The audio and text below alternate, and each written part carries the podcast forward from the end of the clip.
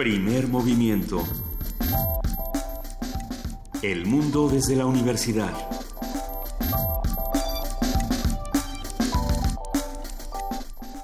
Muy buenos días, son las 7 de la mañana con 6 minutos. Hoy es miércoles 31 de mayo, estamos llegando al final de otro mes y esto es Primer Movimiento. ¿Cómo estás, Miguel Ángel? Hola, Luisa, buenos días. Buenos días, Juana Inés, ¿cómo están?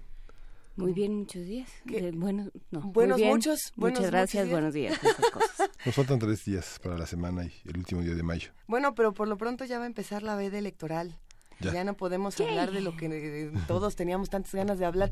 ¿En qué quedaron las encuestas? ¿Cómo van nuestros candidatos del Estado de México? Bien parejitos, bien Sí, parejitos. sigue siendo una elección de cuartos, como lo, di- lo dijimos aquí y lo dijeron muchas personas desde el principio. Y, y bueno, pues sí, va a ser una especie de referendo en contra del PRI, pero el problema es que la oposición está dividida, ¿no? está hecha, no, no digamos hecha bolas, pero sí Está, está un poco cada perturbada. para un lado distinto. Tú decías fuera del aire, Luisa, con razón que eh, nombraron, el- finalmente eligen a Al un secretario del. Sistema Nacional de Anticorrupción. Había una terna y por fin quedó elegido Ricardo Salgado, el, primer secretario técnico del Sistema Nacional Anticorrupción. Veremos esto qué implica. Esta Secretaría Ejecutiva del nuevo Sistema Nacional Anticorrupción, eh, ¿de qué se va a encargar y por qué hay un reclamo social tan grande frente a Ricardo Salgado? Creo que habría que buscar un poco más, ras- raspar un poco más en quién es este, quién es este sujeto, de qué se hacía cargo antes y por qué no dio eh, ningún comentario ah, en torno a la sociedad civil, en, en nada de lo que dijo. Eh, pues sí, hay, hay muchísimas críticas. Por ahí una de las grandes críticas es que todavía no se tiene un fiscal anticorrupción y que tampoco se tiene muy claro qué va a pasar con la Ley General de Archivos. ¿no? Que era un poco lo que decía Jacqueline Pechard del día de ayer. Y será interesante seguir esta nota de cerca porque pues está complicando un poco, un poco mucho el asunto del Sistema Nacional Anticorrupción, que quizá muchos pensábamos que iba a ser una cosa, va- mm, habrá que habrá que ver en qué termina. ¿No? Si es que si es que termina o en qué comienza, más bien porque lo que estamos esperando es que arranque, así como va a arrancar primer movimiento esta mañana con muchísimas cosas, Miguel Ángel.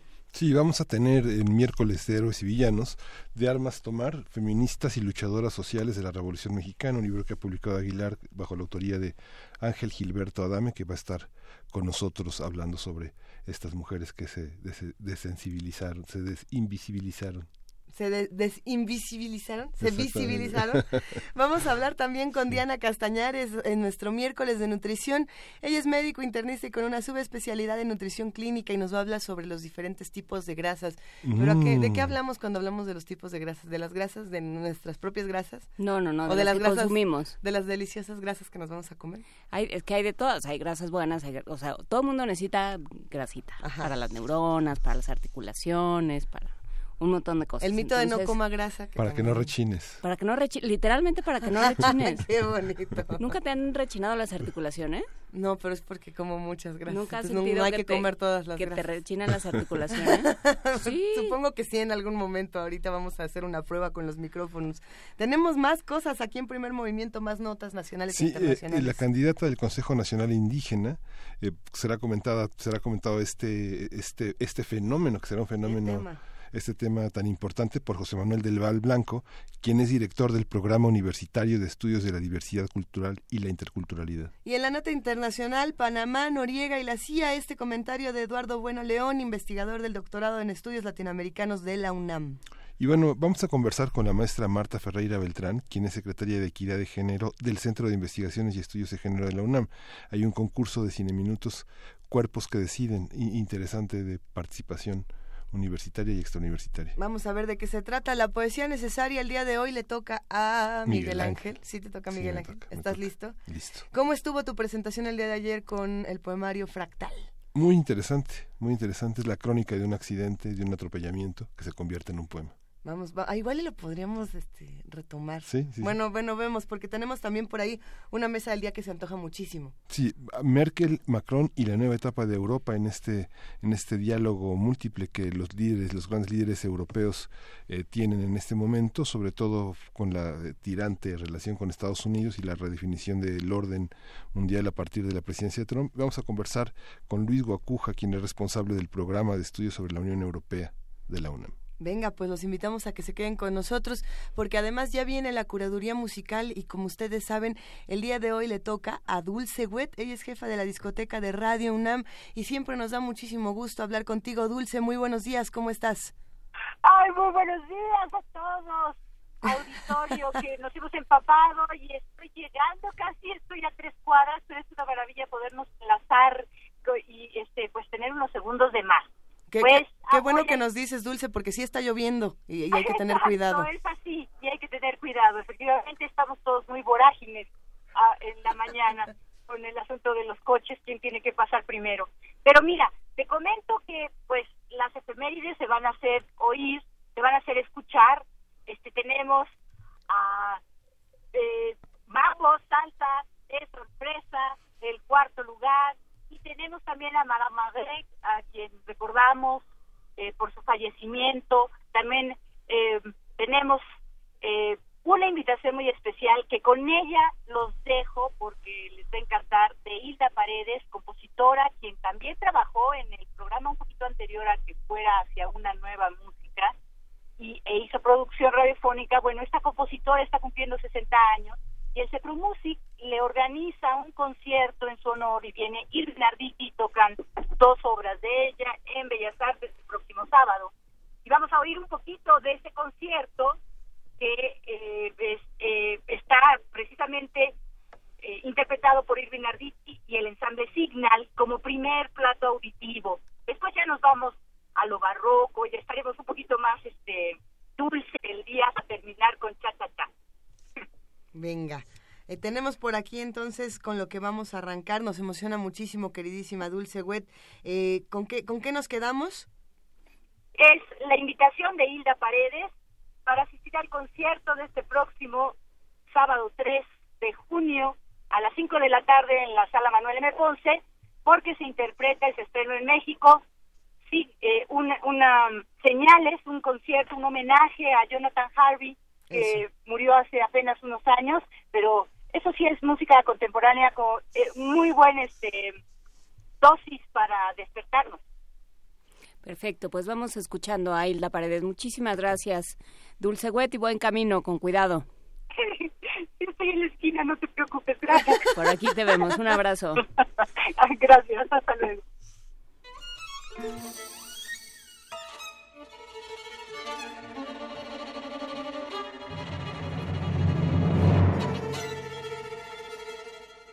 Muy buenos días, amigos Radio Escuchas de Primer Movimiento. Los saluda Hilda Paredes para invitarlos al concierto que tendrá lugar el día sábado 3 de junio a las 5 de la tarde en la sala Manuel M. Ponce, donde el ensamble Cepro Music interpretará dos obras mías, Gitanjáfora, que fue escrita exprofeso para el grupo hace ya casi tres años, y el concierto cerrará con un estreno en México de mi concierto para violín, Señales, que tendrá como solista a Irving Arditi.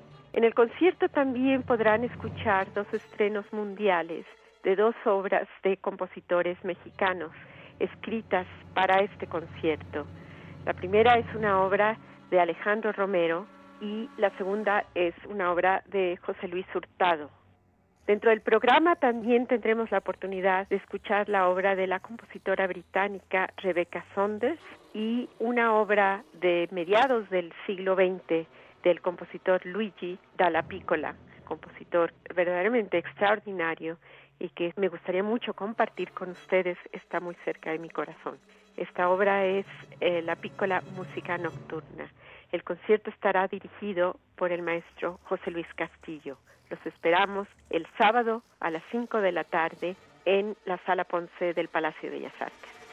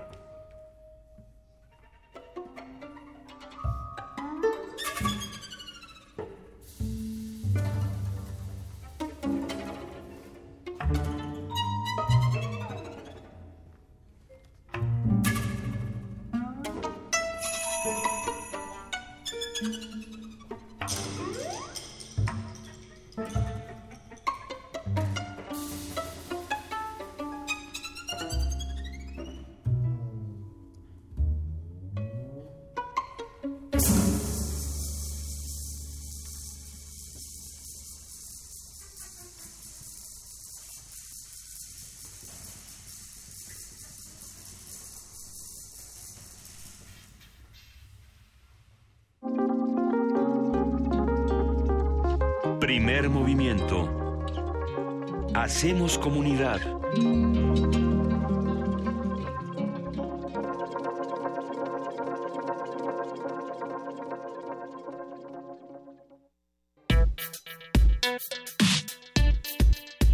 Miércoles de Héroes y Villanos. En el libro De Armas Tomar, Ángel Gilberto Adame presenta un texto que reorienta la apreciación histórica de la mujer durante la Revolución Mexicana. El documento ofrece semblanzas profundamente documentadas del bando femenino de protagonistas y heroínas de este episodio histórico, doce mujeres que enfrentaron el desprecio de una sociedad machista que las relegó al cuidado de los hijos y las tareas domésticas. De Armas Tomar revela la historia de, de feministas activas y apasionadas que fueron encarceladas por decir la verdad y tomar la justicia por propia mano ante la indiferencia de las autoridades, mujeres que desde diferentes trincheras apostaron por expresarse a pesar de saber que serían humilladas y probablemente ignoradas. A partir del libro de Ángel Gilberto Adame conversaremos sobre el papel de las mujeres en la revolución, lo que se sabe, lo que se cree que se sabe y lo que falta por estudiar. Eh, Ángel Gilberto Adame, bienvenido. Gilberto es licenciado en Derecho y en Economía por la UNAM y bueno, es escritor, articulista y entre sus obras están Octavio Paz, El misterio de la vocación, El séptimo sabio, Vida y derrota de Jesús Moreno Vaca. Bienvenido, buenos días. buenos días, muchas gracias por invitarme. Doce mujeres eh, equidistantes, unas muy reservadas, otras estridentes. ¿Cómo elegiste todo este panorama de mujeres eh, frente, a sí, frente a sí mismas y frente a la masculinidad de su época? Bueno, lo primero es la, soy un apasionado de los archivos, en los libros anteriores que me que mencionaste a la hora de investigar eh, los nombres que me iban surgiendo en la etapa de la revolución, encontraba nombres de mujeres, me llamaba la atención quiénes eran porque había muy poquita información. Y de entrada es la curiosidad. Y dos, hay un eje en todo el libro que es la rebeldía, es decir, mujeres que hicieron algo distinto a lo que se esperaba de la mujer tradicional de principios del siglo XX mexicano. La mujer en esa época, la tendencia era, era necesariamente tenía que quedarse en la casa cuidando a los hijos. Lo más que se esperaba y era muy, lo tolerado es que quizá llegaran a la docencia como maestras normalitas. Más de eso no tenía el camino de la mujer. Entonces elegí estas doce mujeres en particular porque de una u otra manera eh, hay un signo de rebeldía en sus vidas.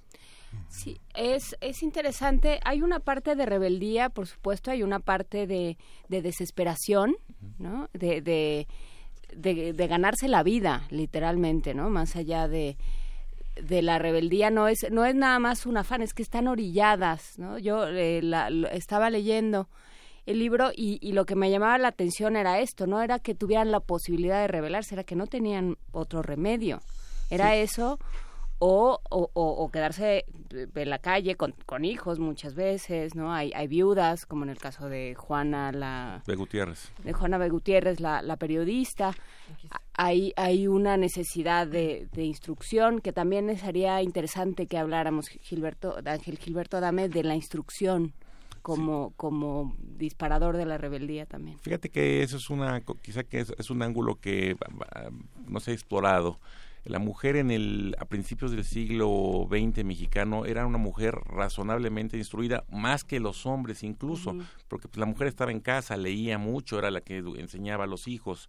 Eh, sí quizá eh, también el eje conductor de estas mujeres es decir o hacían lo que que quisieron hacer o no les quedaba más que seguir el rol de todas las demás que era conformarse con su destino, es decir, que el destino era pues permanecer en la invisibilidad. Cuando yo checaba la vida de estas personas, el trabajo no fue nada fácil porque tú checas un periódico de principios del siglo y te dice, no, pues fueron a tal evento el señor y la señora Rodríguez. Sí, el papel de la mujer totalmente desaparecía en, en, en, las notas, etcétera, etcétera. Y estos personajes me llaman la atención porque poco a poco, con sus actos, con sus acciones, fueron logrando que un poquito espacio, que fueran apareciendo, que se les conociera por su nombre. Eh, de una u otra manera lograron romper ese cerco y generaron individualidad a partir de que las fueran reconociendo. Y ninguna de ellas fue indiferente para la sociedad de su época. De una u otra manera aparecen en los registros de la historia. ¿Y qué las vuelve eh, feministas? Como tal. Me lo, me lo pregunto porque ahora sí que no todas las luchadoras sociales son, son feministas, ni, total, ni todas las feministas son luchadoras sociales, ¿no? Pero ¿en qué momento se unen estas dos características tan particulares en estas mujeres? Bueno, eh, yo no creo en general que en ellas haya una noción de feminismo como el que tenemos ahora. Más bien son pequeños aspectos. Tenemos una, a, a principios del siglo XX, la mujer no tiene ni derecho a votar. Es decir, ya, de entrada jurídicamente la mujer no se le reconoce una calidad de ciudadano. Eso creo que marca una gran diferencia con el papel que tiene la, que, la lucha feminista actual de la mujer. Claro. Es decir, la mujer para los efectos jurídicos era casi casi como una cosa. Estaba eh, subordinada, subordinada a la potestad del marido. Eh, hay declaraciones de alguna de ellas, por ejemplo, Palma Guillén, que le preguntan sobre el voto de la mujer y dice, no, bueno, eso no es importante. Es decir, están condicionadas por la eh, su- por su propia época. O sea, no, pues, no, eh, pero, pero hay dentro de ellas, por ejemplo, una de ellas, Hermila Galindo, es la gran pionera del voto mexicano. Ella pretendía en el proyecto de, de la Constitución del 17, uno de los temas que Carranza quiso introducir, pero ya no se lo dejaron, era desde ahí empezar a discutir el voto femenino. No sé, se tardó del 17 al 53, 30 y tantos años más en que se lograra. Entonces, contestando tu pregunta, yo no creo que ellas se asumieran como feministas. Ellas se abocaron a ciertos aspectos que les llamaba la atención, que consideraban importantes y en esos aspectos incomodaban al hombre. Porque a- a- tocaron temas que y para ellos pa- en esa época decían, no, ¿tú qué tienes que hacer aquí? Este es un tema 100% del hombre, ¿no? Pero eh, sí, yo sí hablaría, no sé, eh, no, no sé qué tan riguroso sea, pero sí hablaría de una especie de feminismo intuitivo, de una conciencia de, de, de su propia condición, digamos, de O una sea, no es conciencia. feminista eh, porque hay hombres, sino es feminista porque busca como este asunto con otras mujeres, ¿no? Como lo del No. voto, por ejemplo. por ejemplo, pero también la, la conciencia de esto no es normal, ¿no? De, de eh, sí, eh, a mí me han Claro. dicho toda la vida que el lugar de las mujeres es en su casa, que el trabajo de la mujer es sacrosanto, eh, es el sacrosanto trabajo del hogar y la crianza y el marido y demás, pero esto no es normal, ¿no? Por más que me lo hayan dicho desde que nací, este, puedo, puedo decidir otra cosa, ¿no? Pienso en, en Montoya, en la, en la primera médico mexicana, Claro. que dice, pues yo quiero estudiar, ¿no? Y que pelea y pelea y pelea y pelea y dice, yo quiero estudiar. Ahí y está, así ese, le va. ahí está ese signo de rebeldía que quiero vender, es decir, todas ellas tuvieron que enfrentar una lucha para lograr el objetivo que se pues, no fue no fue el camino tradicional que seguiría cualquiera de nosotros el día de hoy. To- Ellas, todas ellas tenían, además de cumplir ciertos los requisitos tradicionales, era enfrentarse a una una sociedad que les iba a decir no, no lo puedes hacer. No, bueno, y a ellas mismas, que habían Claro. aprendido que eso era lo normal. Claro. Sí. Y la pregunta con la que abre eh, Juan Inés me parece muy muy importante porque todas están fuera de la norma, de alguna manera son empujadas por la historia a tener ese pa- a tener ese papel, no muchas son náufragos, eh, eh, gente periférica que fundamentalmente sale sale sale del statu quo para enfrentarse. Hay una hay una cuestión detrás de toda de todo gran hombre hay una gran mujer, eso dicta el lugar común. Ujú. Pero, ¿cómo son acompañadas por la masculinidad? Sabemos que en el caso de la primer médico, todos los obstáculos son posibles porque hay un, un, un, un objeto que dice los alumnos, ¿no? Mm. Nunca dice las alumnas y los alumnos, ¿no? Claro. Mira, ahora, en el caso, ellas tuvieron que pagar un precio. Va a, a dónde voy. Una constante que encontré con todas ellas es que casi todas ellas se quedaron solas y parecía que no les importó, ¿eh? es decir, no pudieron formar familias. Es decir, aquí detrás de ellas, o sea, no hubo un gran hombre. El- los mismos hombres, quizá una manera de demostrarles el rechazo, porque de una u otra manera se las cobraron, fue dejarlas solas. Mm, En la investigación traté en la medida de lo posible, sí, me contacté con familiares de algunas de ellas, pero normalmente fueron, ya son la de hermanos, etcétera, etcétera, porque no hay hijos. Entonces, aquí el cliché tradicional, aquí no hubo un gran hombre. Todavía el esfuerzo de ellas o la relación de ellas, es, la situación de ellas todavía fue mucho más complicada porque o no tenían fa- no hubo una familia que las apoyara o no hubo una pareja que estuviera solidarios con ellas. ¿eh? O, o había rupturas con las mismas familias. Las ¿no? mismas familias, total, claro. Sí, había una, un encono total. o con o con los mismos eh, correligionarios en- entre entre comillas no este momento en el que Ricardo Flores Magón se refiere al aquí lo apunté porque era una cosa preciosa al safismo pútrido Es terrible de, eso. de Juana B. Gutiérrez y de alguna otra periodista. Es, terrible, claro. Y eso además pues humaniza a nuestros santones de la historia porque para los nuevos, la, la, izquierda en México, Ricardo Flores Magón hoy es un personaje que lo frecuentemente luego que lo citan. Prócer. Eh, un prócer, ¿no? Pero de, eso, inmaculado y bueno, esas cartas con Juana B. Gutiérrez en la que la ataca no por su calidad de periodista, sino por su condición sexual, son terribles. O que aprovecha una supuesta condición sexual que no está, por lo menos no está documentada en, tu, estudio, para, para eh, quitarla de en medio como adversario político. Claro. Sí, eso, eso es muy interesante. La reacción de los hombres, ¿no? No de apoyo, en muchos casos no de apoyo, sino de, de, pues de una relación adversarial. ¿Por qué la revolución? ¿Por qué elegir este marco histórico? ¿O te las fuiste encontrando? Bueno, eh, estoy apasionado. Hay uno de los. marcabas un libro que cuando enseñabas que escribiste La vida de los siete sabios, eso me ubica en 1915. Ahí encuentro una de las mujeres que están ahí en el libro, que es parte de esa generación, que es Clementina Batalla, la que después fue esposa de Narciso Basols. ella sí se casó. Ella sí se casó y tuvieron una familia eh, creo que es de las poquitas que generó que generó una, que los dos se complementaban. Un pensamiento uh, socialista comunista los dos que son los pocos casos que tengo. No sé, siento la etapa de la revolución como una etapa de ruptura. Es eh, Matilde está en la transición de las épocas, me interesó mucho ponerla porque aquí también hay otro aspecto de la historia, así también satanizamos mucho a don Porfirio, pero ella logró recibirse por el apoyo de Porfirio Díaz y Porfirio Díaz no interviene, los doctores de la época no le hubieran permitido estudiar, Díaz es parte importante en, en, el, lograr que Matilde se pudiera recibir. Entonces, este me sirvió un punto de arranque, pero siento que la revolución además del cambio político, empieza, es una etapa de rompimiento de paradigmas, es decir, todo se empieza a cuestionar. Y entonces tenemos una mujer con el, eh, con el fusil en la mano, la famosa Delita, que no, quise estereotiparla y ponerla ahí, aunque está el caso de María Bernal. Tenemos a una Elena Arismendi, que no está ahí, no la quise poner creo que merece todavía una biografía más amplia.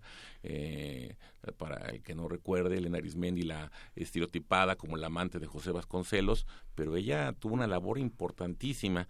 Cuando inicia la revolución, la Cruz Roja de la época se negaba a atender a los heridos del Frente Rebelde y eh, ella, que tenía una condición social aceptable, eh, se pudo haber otra vez adoptar el papel que le tocaba y no, se puso a arengar a que era no era humano que no se atendiera a los heridos del bando rebelde y, y funda la Cruz Blanca Neutral. La, y lo, es lo que lo hace que se acerque mucho a Madero. Hoy en la historia solo la, reconocemos como la amante de Vasconcelos, no, pero tiene una historia muy, muy interesante. Y te puedo mencionar más mujeres que están ahí, que, que se han hablado, no se han hablado, pero siento que, o trato, traté de empezar a marcar contando la revolución, la revolución se ha venido contando en función del proceso histórico y de los hombres que la hicieron. Y no la hicieron solo hombres, también hubo mujeres importantes. Y es interesante esto que, que eh, deslizas por ahí, porque hay una, hay una diversidad, digamos, estos personajes están presentes en diferentes eh, eh, puntos del espectro socioeconómico, ¿no? No es, no pertenecen solamente a un sector a, un sector más o menos eh, favorecido económicamente, ni, ni cultural, ni, ni, ni académicamente, digamos, hay de todo. Hay mujeres, esta rebeldía traspasa, es, es horizontal y traspasa de manera muy transversal el espectro económico y social en México. O sea, el, el problema de las mujeres no reconoce clase, condición social ni condición económica. Totalmente de acuerdo contigo. Así es. Y nunca fue mi intención estereotipar o encontrar gente, no, más bien eran los personajes que iban saliendo y sí creo que tienes esta razón, es decir, es el tema es totalmente horizontal. La misma situación se encontraba en respecto a la sociedad, una mujer de una alta posición Vamos a pensar en otra rebelde que un poquito más adelante, la famosa Valeria, que es esta eh, mm, Antonieta Rivas Mercado, una posición eh, económica bastante solvente. a una María Arias Bernal, es decir, para la sociedad eran cosa. Sí, eran posesión de los padres hasta que pasaban a ser posesión de los esposos. Y luego posesión de los hijos. Y luego posesión de los hijos, o si no, de un hermano que, que por ahí andaba, digamos. Pero sí, siempre, siempre son, son la propiedad de alguien más. A mí me gusta repetir, perdón que, perdón que diga ese tema, me gusta repetir porque lo, lo perdemos de vista no tiene tanto tiempo que la mujer era cosa en este país. Hasta 1953 se le consiguió el derecho al voto. Nos tardamos muchísimo en México. ¿eh? Es decir, tiene 60, 65 años en que la mujer empieza a ejercer derechos políticos. Antes no. Y todavía en 1970 o 80, en la norma jurídica, la mujer tenía una serie de restricciones. Creo que uno de los grandes triunfos del movimiento feminista mexicano ha sido ir poco a poco rompiendo normas jurídicas que la discriminaban sin más razón de ser mujer. En la parte documental, Ángel, ¿cuál es la lo que pesa más? ¿La, la parte merográfica, la parte de las cartas, la parte de las referencias jurídicas? Este, Mírame, ah, yo no soy de profesión notario y me gusta tratar de documentar la realidad. Es imposible cuando uno escribe historia pero tampoco no me gusta la novela histórica, pero la gente debe entender cuando está leyendo un libro de historia y cuando está leyendo una, novela histórica, las dos valiosas. Una novela histórica es lo que el autor cree que pasó, en su, cabeza fabula sobre lo que pasó. Yo aquí traté en lo mayor posible tardé en escribir el libro, quizá me tardó siete, ocho meses, documentarlo tres, cuatro años por la falta de fuentes, es decir, rascar en periódicos, eh, rascar en cartas, rascar en testimonios familiares, eh, y traté en la medida de lo posible de documentar lo que creo que es la verdad. No hay especulaciones de mi parte en el libro, en la medida que pude no las generé. Y entonces... Pues, sí, pero si hay un interés personal, si hay algo tuyo. Claro, pues, sí, pero no fabulo historias, no digo, es que ella pensaba en su cabeza que es, no, trato de documentarlo, ¿no? Hay algo que está, que, que puede, se antoja muchísimo para, para discutirlo. ¿Quiénes escriben antes la historia de estas mujeres? Eh, ¿Son los hombres los que, los que escriben o los que documentan a lo largo de los años eh, cómo han sido estas mujeres visibilizadas o invisibilizadas? O, a quién le ha tocado? Mira, hay personajes de mayor o menor trascendencia en el libro. es decir, quien vea, quien vea este nombre, este, este, el catálogo de 12 mujeres, me dirá, este personaje yo no lo conocía. Y aquí está, y dos, pues, Tina Modotti es conocidísima, ¿no? Miderva. Este, Miderva, entre comillas, porque todo el mundo estábamos casados de mi como la mamá de Pedro Infante. En la, creo que no nos íbamos tan atrás y la ligábamos con todo lo que hizo en materia cinematográfica. Tina Modotti, bueno, pues ahí está el magnífico libro de Elena Poniatowska, Tinísima. Yo en caso de Tina Modotti, ¿por qué la incluí? Porque me sirvió como un referente de cómo la linchó la sociedad y llegó a acusarla de un asesinato solo por ejercer libremente su sexualidad.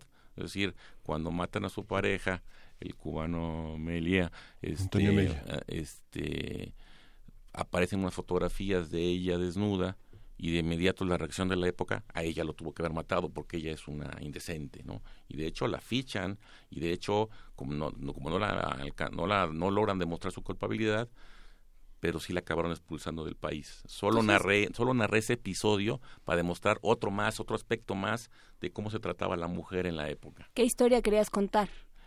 Esa o sea, ¿qué historia, eh, digamos, qué querías decir con este libro? Que te llevó justamente a elegir los casos de mujeres, a, elegir estos estudios de caso, por ponerlo así, eh, que ilustraban algo que tú querías decir, que era lo que tú querías decir. A ver, van dos cosas, yo creo. Uno, rescatar a mujeres.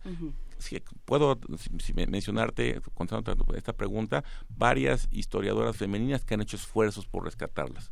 Eh, eh, no me, no, no, si bien creo que soy pionero en aportar muchos datos que no se conocían, esos nombres de una u otra manera ahí estaban. Primero nombre, tú me preguntas, tengo en la cabeza a la, a la querida maestra Gabriela Cano, que escribió la única biografía que existe sobre Elena Arismendi. Eso es un gran esfuerzo. Que, bueno, como bien decía don Alfonso Reyes, todo lo escribimos entre todos. Esto es la suma de un esfuerzo, vamos, vamos avanzando. Yo, bien, eso es uno, entonces es decir, el primer eje conductor, me encanta la historia, encuentro nombres, y entonces digo, me interesaría saber su vida. Dos, cuando la voy contando, voy contrastando su propia vida con lo que, cómo la va recibiendo la sociedad, y quise generar una muestra de cómo era vista la, la mujer en los diversos aspectos en que ellas se fueron manifestando. Una mujer María del Pilar, cómo es vista la mujer que sabe que no va a tener justicia por la muerte de su padre. ¿Cómo la va a recibir la sociedad? Una mujer que es pionera en el periodismo, Juana B. Gutiérrez, ¿cómo la va a recibir la sociedad? Una mujer que ejerce una libertad sexual abierta, ¿a cómo la recibe la sociedad? Entonces, son dos historias. Uno, documentar vidas parcial o prácticamente desconocidas o poco conocidas y dos, la reacción de la sociedad frente a su actuar. ¿Y qué pasa con la instrucción? ¿Cuál es la, relación entre instrucción y emancipación? Porque me llamó, me llamó la atención que eh, a, veces, muchas veces de manera autodidacta y muchas veces de manera eh, estructurada y formal, pero buscan esta instrucción que, en, que les está negada y que termina siendo una puerta de entrada a una emancipación económica o por lo menos personal. En todas ellas hay un afán de conocimiento, ¿eh? no hay ninguna de ellas y no fue aleatorio, así fue, se fue dando, no hay ninguna de ellas que no haya yo encontrado un deseo de saber, de conocer, de, de entender su realidad y de y en muchos de los casos digo, que ser mujeres mucho más preparadas que lo, que muchos de los hombres de la época porque los hombres de la época pues lo que se esperaba de ellos era que agarran el fusil y se fueran a las armas.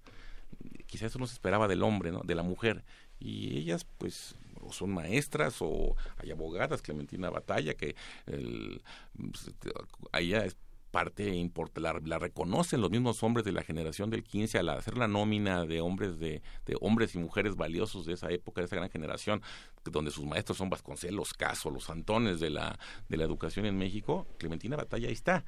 En el prólogo abrí, me encontré en la revista de la universidad, también gran fuente, me encontré una publicación de 1950 donde hizo un corte de caja la universidad dice bueno vamos, vamos a hacer una relación de quiénes han sido las primeras este abogadas la primera dentista y lo puse ahí en el prólogo. Dije, ahí hay una referencia más, si alguien se quiere seguir investigando, pues, que sepan que la nómina no ha acabado, ¿eh? Cómo se enfrentó la primera abogada también, ya me imagino, cómo la han de haber recibido. No, bueno, hasta la fecha. hasta la fecha, hasta la fecha.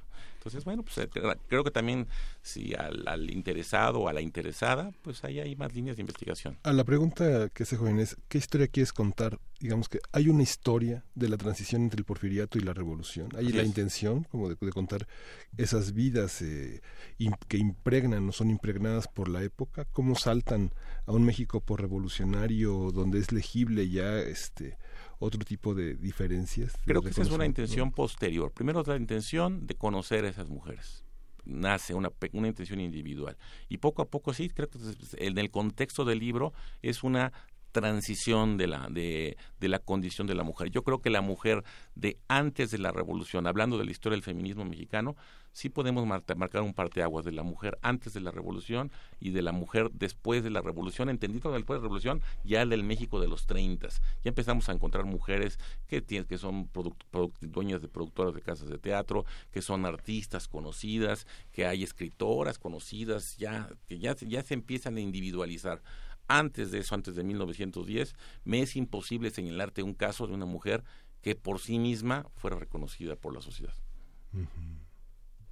Sí, es, es un, ejercicio interesante y sobre todo eh, lo que comentas, Ángel Alberto Adame, eh, Ángel Gilberto Adame, perdón, es muy interesante pensar todas las que siguen, las que se quedaron ahí sin nombre, digamos, las que todavía no se ha mencionado, sobre las cuales no se ha puesto el foco y nadie se ha, se ha ocupado, porque, porque ahí está, ¿no? Y ahí está, y, y sobre todo, ahorita que, que hacíamos el, el chistorete de los abogados, ahí siguen estando. O sea, hay profesiones todavía, hay espacios en México que le siguen estando vedados a las mujeres, hay, hay actitudes, hay, hay libertades que se le siguen vedando a las mujeres. Conté, conté yo la última historia, la, de, la, dejé como un anexo porque es la, poca información que encontré, la historia de la primera ingeniera.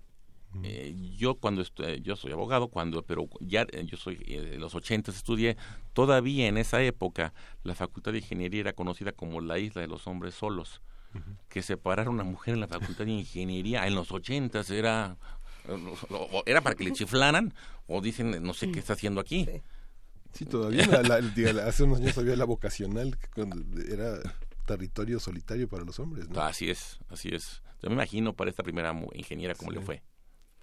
Pues sí, entonces bueno, pues eh, hay que asomarse a estos, a estos esfuerzos, creo que es es muy interesante eh, la, la, propuesta de Ángel Gilberto Adame de Armas Tomar, feministas y luchadoras sociales de la Revolución Mexicana en Aguilar. Eh, ¿En qué estás trabajando ahora? ¿Qué archivo estás rascando Mira, soy columnista del Universal, eso me, eso me divierte muchísimo y estoy obsesionado con la vida de Octavio Paz, pero muy, estoy con, primero con el abuelo creo que nadie se ha atrevido y bueno, no sé si lo logra hacer, pero pues, estoy buscando información de la vida de Irineo Paz. Eso me, me, va a tener ubicado un ratito. Hay poco de su vida cotidiana. Krause lo ha abordado muchísimo. Sí, pero, se ha abordado tangencialmente. Una verdadera biografía de fue polifacético el señor. Fue fue desde fue militar, abogado, eh, periodista. Tuvo eh, están documentados que tuvo más de 250 seudónimos.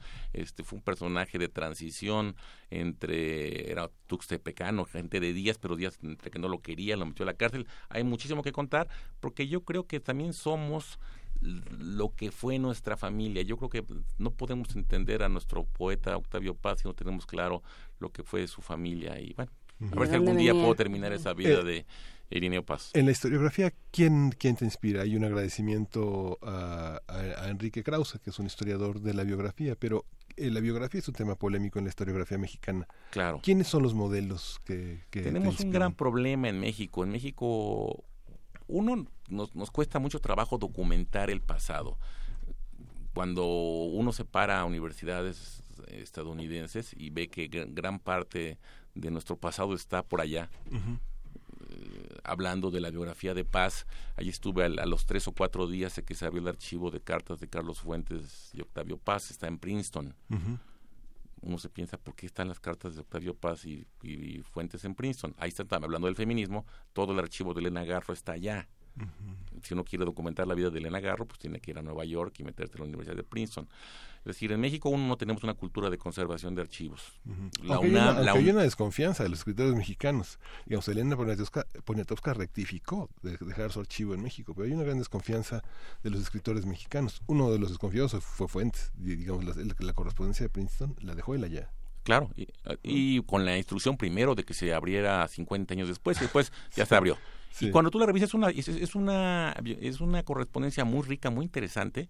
Eh, ojalá algún día se publiquen, porque te, te, permite conocer el, no solo la amistad tan polémica que tuvieron estos dos titanes de la literatura mexicana, sino te permite entender muchísimo de, lo, de los 60 y los 70 mexicanos, porque sus conversaciones no son triviales, están hablando de la situación del país y te permite entenderlo. Ojalá algún día se publiquen.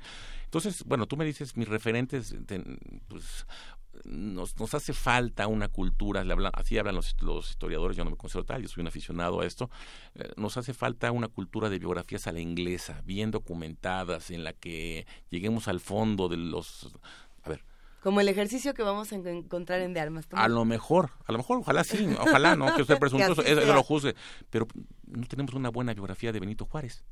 Mm, ya, hablando del santón mm, mexicano, no lo tenemos. Es decir, como que nos hace falta. O, o lo que tenemos, es que, que reitera en el tema, es tenemos novela histórica, lo que alguien fabula, ¿no?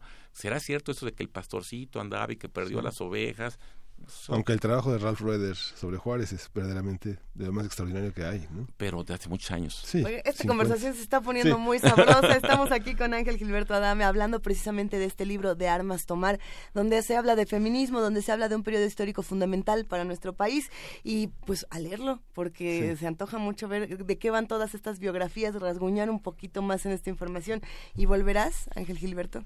Si me invitan, esa es mi casa. Yo soy universitario de corazón, claro. Gracias. Esta es tu casa. Gracias por todo. Muchas gracias. Aquí seguimos en primer movimiento. Primer movimiento.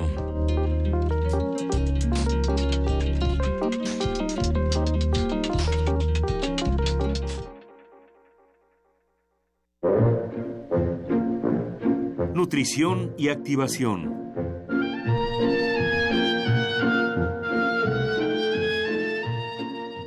Andaba yo caminando por la cabina de Radio UNAM de primer movimiento con mi gordita de chicharrón bien agarrada y ¡zas! que siento la mano de la doctora Diana Castañares, médico internista. No, no es cierto, no me dio ningún manazo. ¿No te dio un manazo? No, jamás me daría un manazo Diana Castañares. Pero el día de hoy nos va a hablar precisamente sobre los tipos de grasas. Querida Diana, ¿cómo estás? Hola. ¿Nos escuchas? yo sí las, yo sí las escucho, pero no. ¿Ya estoy ahí? Ahí estás, queridísima Ah, Diana. ¿Cómo va Buenos todo? días, Juana Inés, Sonrisa y, y y Miguel Ángel, perdón. ¿Cómo Muy están? buenos días, Diana. Oye, grasas, no grasas, gorditas, no gorditas, cuéntanoslo todo. Eh, pues en realidad eh, todo lo que tiene que ver con las grasas que consumimos importa porque las grasas todas tienen una estructura química distinta y por eso es que parece tan confuso toda la información que nos dan. Eh, entonces, eh, no solo tiene que ver con la estructura química de la grasa y cuando la consumimos en qué estado está, es decir, si está sólida, si está líquida, si ya la frieron, la calentaron, la hornearon. Y además de todo, el cuerpo de cada quien tiene una manera de procesarlo y hay algunos, eh, unas personas que son más eficientes para utilizar las grasas que otros.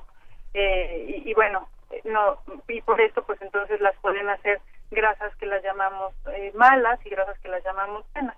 En realidad, pues sí, hay grasas que facilitan el proceso de que incremente, por ejemplo, el colesterol más pegajoso, ¿no? Y ese colesterol pegajoso puede ser el que se adhiere en las arterias y cause problemas cardiovasculares en el futuro.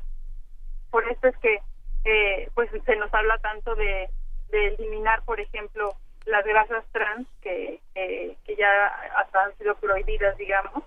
¿Me, me escuchan? Sí, te escuchamos perfecto. Ah, ok. Eh, las grasas trans, ¿no? Que vienen, por ejemplo, Ajá. en la en la margarina, que fue lo que más se retiró del mercado, eh, pero también las grasas trans se pueden encontrar en muchos procesos, eh, muchos procesos industriales.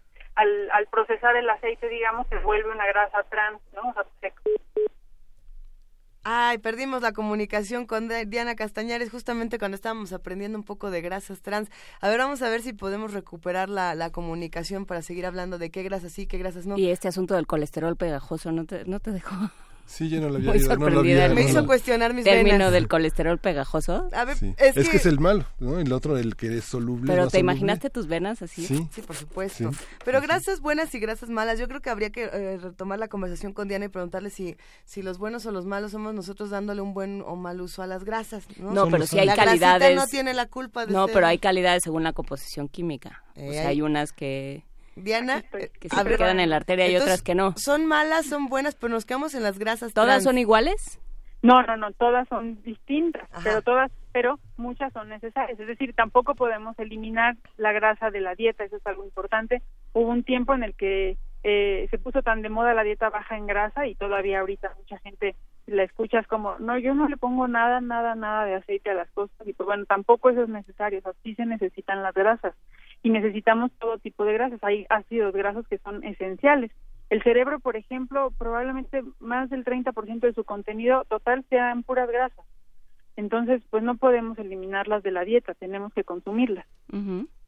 Eh, entonces, eh, pe- ¿pero qué grasas consumimos? Bueno, las grasas naturalmente ocurren en todos los alimentos de origen animal, es decir, las personas que, eh, que consumen carne, pollo, pescado van a estar consumiendo grasas. En efecto, hay algunas grasas que son más eh, beneficiosas y que nos van a ayudar a tener mejores células nosotros también. Es decir, cuando uno consume grasa, esa grasa se va a integrar a nuestras células y va a hacer que nuestras células funcionen de una manera. Por ejemplo, por esto la famosa, el, el famoso aceite de pescado, ¿no? Eh, los pescados, sobre todo los pescados del frío, como son el salmón, el arenque, el guachinango, el robalo y otros muchos, tienen grasas que tienen que ser muy solubles, es decir, que no se solidifiquen cuando están en, en el frío, ¿no? O sea, ustedes ven que si la... Entonces, si un aceite, incluso a veces hasta el de oliva, lo puedes meter a- al refrigerador y se vuelve sólido, ¿no? Y entonces esto, eh, pues, le confiere ciertas propiedades químicas que, eh, que están bien, pues, pero que está bien que tengamos de los ácidos grasos omega 3, que son los famosos que vienen en el pescado. Por eso es que lo que se recomienda es una dieta con un alto contenido de pescados. O sea, no no una cucharadota de emulsión de Scott, que fue la cara que puso Luis Exacto. dijiste aceite de pescado. Es que la emulsión Claro. de Scott, que, o por ejemplo, Bueno, la todos de estos... Scott- la emulsión de Scott, bueno, es una marca en particular, pero todos estos aceites de pescado que eran del hígado del pescado, no nada más contienen el, el omega 3, en realidad tienen una cantidad de vitaminas y grasas y demás muy variada porque es un extracto de puro hígado. Que sabía el omega rico, 3, ajá, no, uy, sí. Y ahora los omega 3 vienen más, este, eh, digamos, eh, más purificados, ajá, más destilados y es únicamente el omega 3, ¿no? A mí me da mucha risa porque venden en, en unas farmacias y te ofrecen este, con mucho orgullo que compres omega 3, 6 y 9 y en realidad eso no sirve porque omega 6 y omega 9 consumimos normalmente en todas las grasas.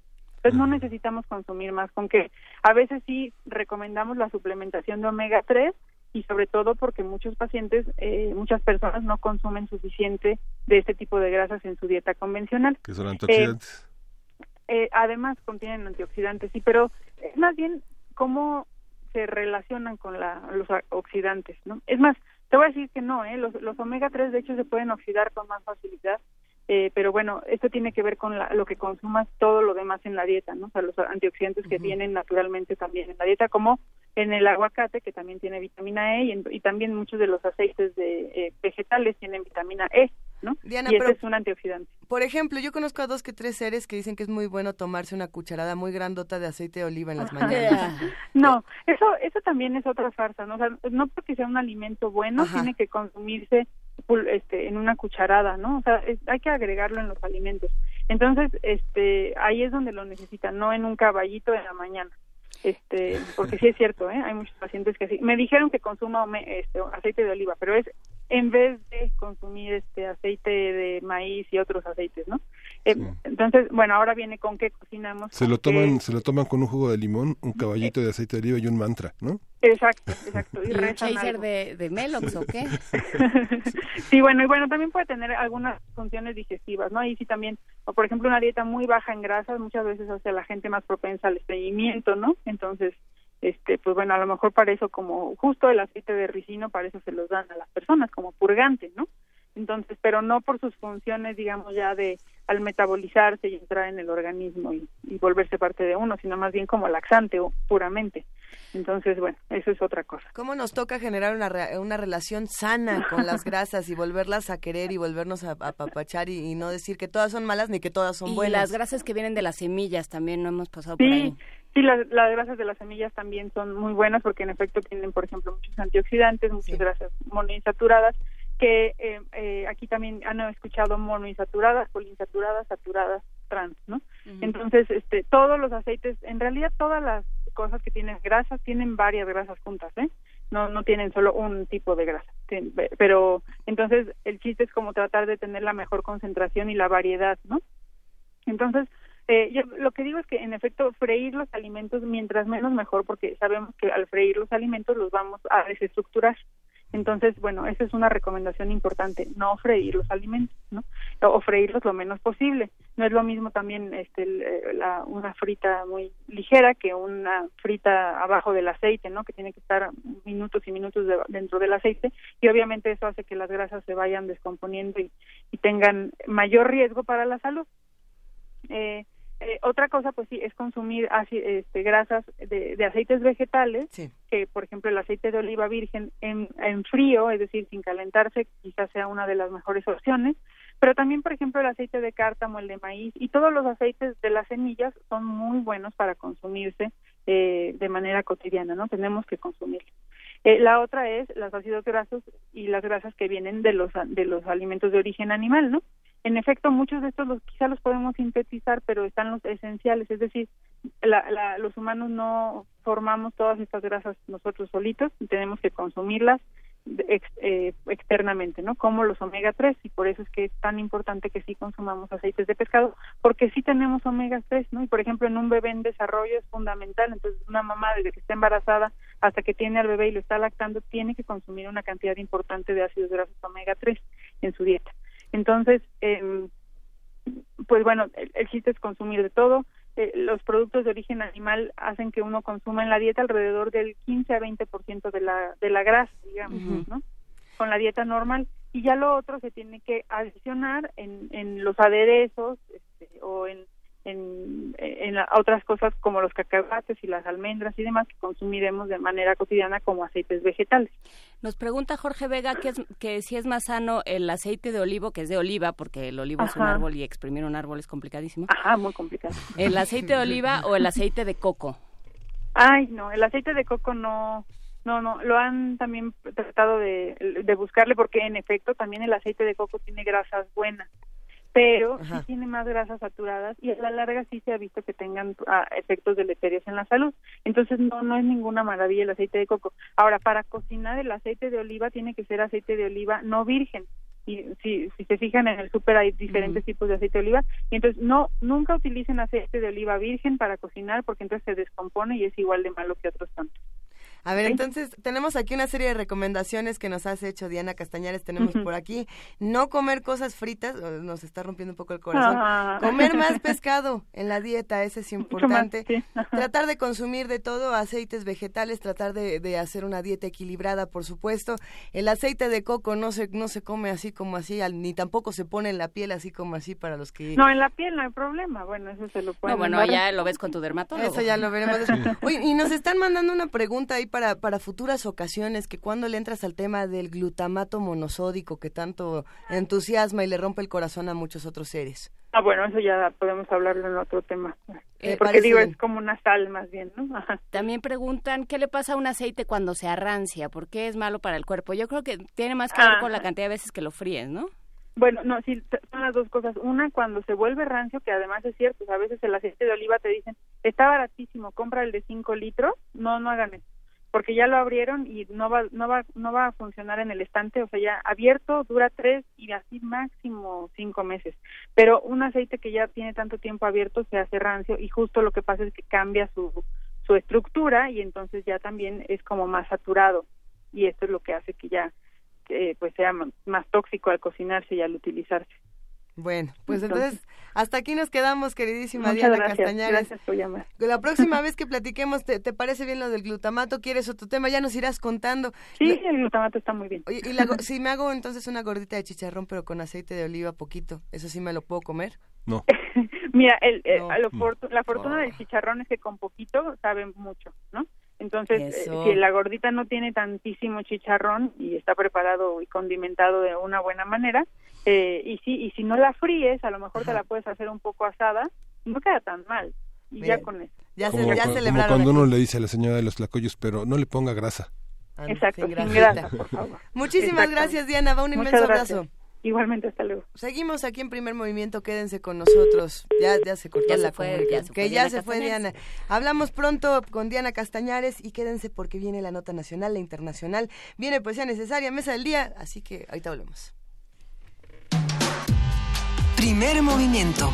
Podcast y transmisión en directo en www.radiounam.unam.mx.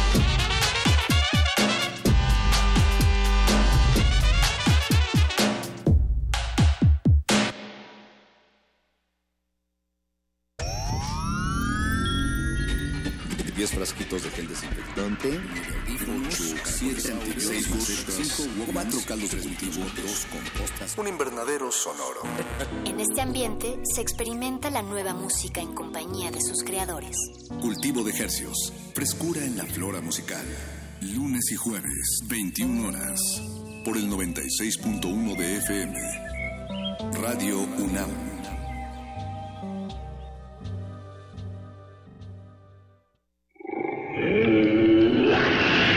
En la UNAM se escriben historias de éxito. En Fundación UNAM hacemos que estas historias sean posibles, ya que becamos anualmente a más de 68 mil universitarios. Súmate 5340-0904 o en www.funam.mx. Contigo hacemos posible lo imposible. Muchas gracias a todos por venir y apoyar esta idea que podría salvar de por vida nuestra colonia y nuestra ciudad de la contaminación. Confiamos que con su apoyo esta idea puede hacerse realidad. Gracias. Las ideas que cambian al mundo no sirven de nada si no tienen quien las apoye. Este 3 de septiembre, sal a votar por la idea que transformará tu colonia. Infórmate en www.iedf.org.mx. Sin participación, nada funciona. Instituto Electoral del Distrito Federal. Corte informativo. La UNAM. México podría funcionar al 100% con energías renovables para el año 2050. Manuel Martínez, académico del Instituto de Energías Renovables del UNAM, dijo que como país no hemos planteado ese cambio de paradigma en nuestras metas a mediano y largo plazo. Hay todo un movimiento técnico, ambientalista, social, que dice que lo podemos hacer. Finalmente, después de muchos años de estar trabajando en energías renovables, el problema no es tecnológico, el problema no es económico, el problema no es social, el problema realmente es de financiamiento. Nacional.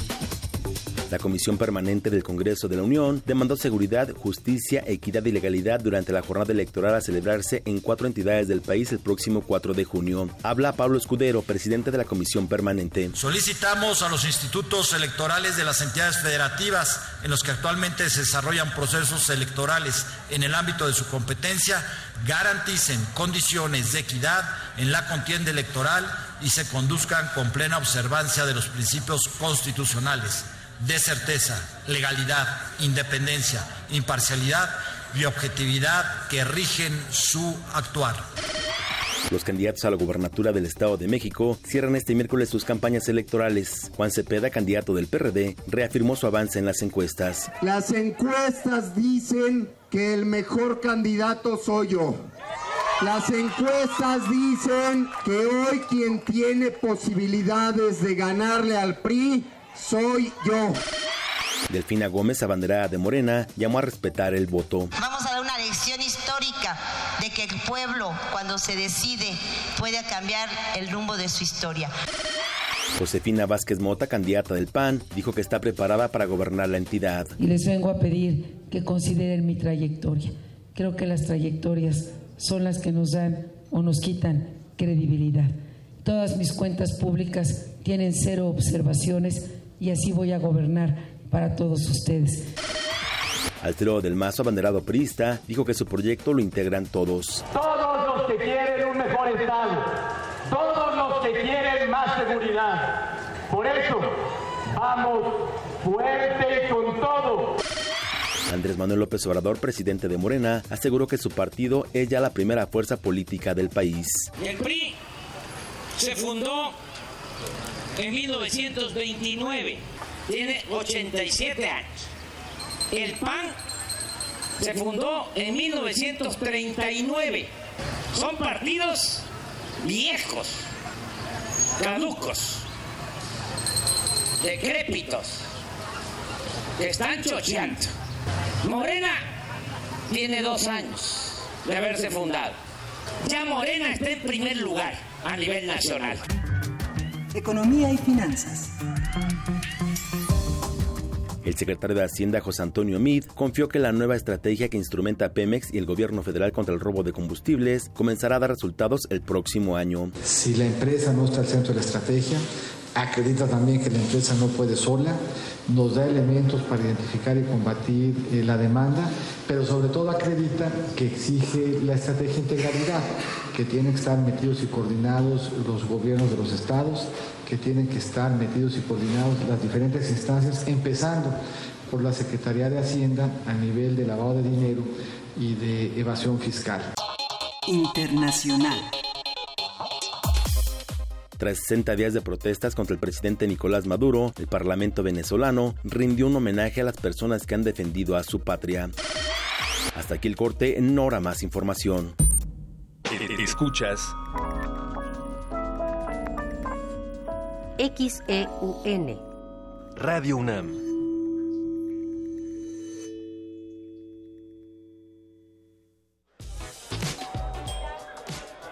Esta celebración es de traje. Nosotros ponemos el sonido y tú los oídos. Radio UNAM te invita al festejo de su 80 aniversario con un maratón radiofónico del que tú podrás ser parte. Una mega fiesta al aire. Conciertos, programas especiales, mesas redondas, transmisiones en vivo y la presentación del radioteatro original. XEUN. Un viaje mágico y misterioso por las ondas sonoras. Transmite con nosotros el próximo 14 de junio en las instalaciones de Radio UNAM. Adolfo Prieto 133, Colonia del Valle, desde las 7 de la mañana hasta la medianoche. La entrada es libre. La fiesta de cumpleaños es en tu casa, es en Radio UNAM. Experiencia sonora.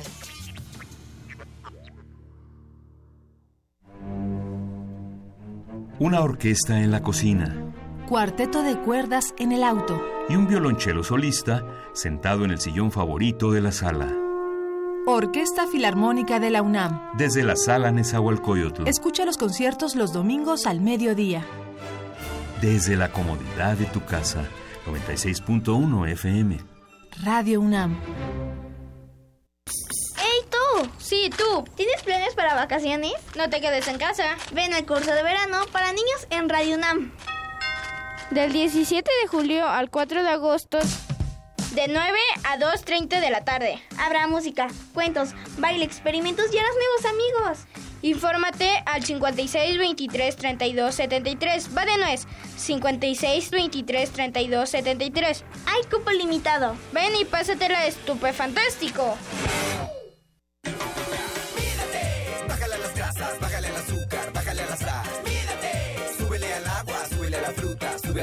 Antes de ponerle sal a tus alimentos, pruébalos. Muchas veces no la necesitan y con menos sal son más sanos. Bájale las grasas, bájale el azúcar, bájale a la sal. Mídate, súbele al agua, súbele a la fruta, sube al vegetal. Mídete. Más vale prevenir. Secretaría de Salud, ISTE, IMSS.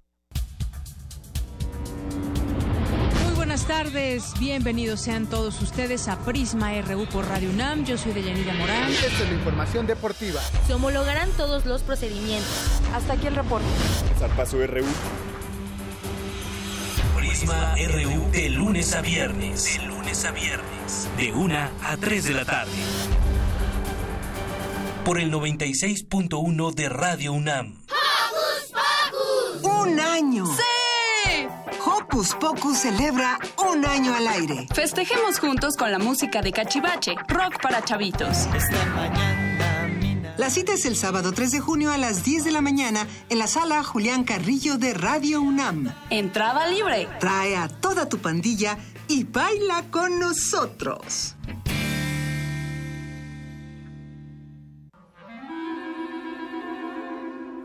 Testimonio de oídas. Música nueva en voz de sus creadores. De sus intérpretes. Un autorretrato sonoro de la música de hoy. Escúchanos por el 96.1 de FM los martes y jueves a la 1 a.m. o en su retransmisión los sábados y domingos también a la 1 a.m.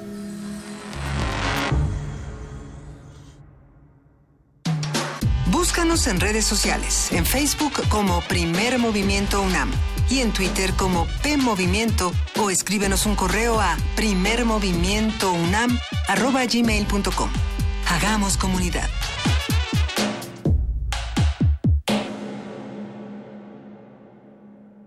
Ya son las 8 de la mañana con 10 minutos de este miércoles 31 de mayo. Muchas cosas están ocurriendo y entre ellas se avecina rápidamente, vertiginosamente el aniversario de Radio UNAM. Radio UNAM cumple 80 años, nos da muchísimo gusto, los vamos a festejar todos juntos. El primer movimiento va a estar en vivo en la sala Julián Carrillo, eso va a estar bastante bueno. ¿Qué más vamos a hacer? Es que hay una serie de producciones nuevas que se, se antojan mucho y Yolanda Medina de, de discoteca, de fonoteca, perdón, tiene unas joyas que nos ha compartido a lo largo de varias semanas que están buenísimas, ¿a poco no? Sí, el Festival Mundial del Folclore que tuvo lugar en 69, en 1969, es un hecho que tuve, donde estuvo Radio UNAM, que se difundió, pues prácticamente circuló por todo el país. Vamos a escuchar este fragmento de Joyas de Fonoteca y le mandamos un abrazo a Yolanda. Joyas de nuestra fonoteca. Radio UNAM.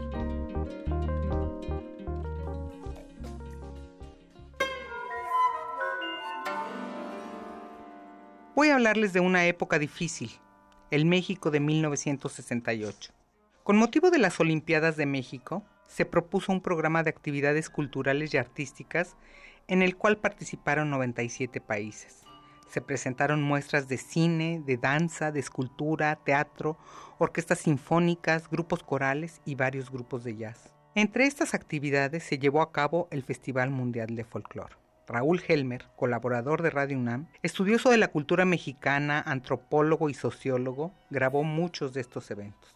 No olvido el papel fundamental de Radio UNAM durante el movimiento estudiantil, pero por ahora los dejo con uno de estos programas del Festival Mundial de Folclore que salió al aire hasta 1969.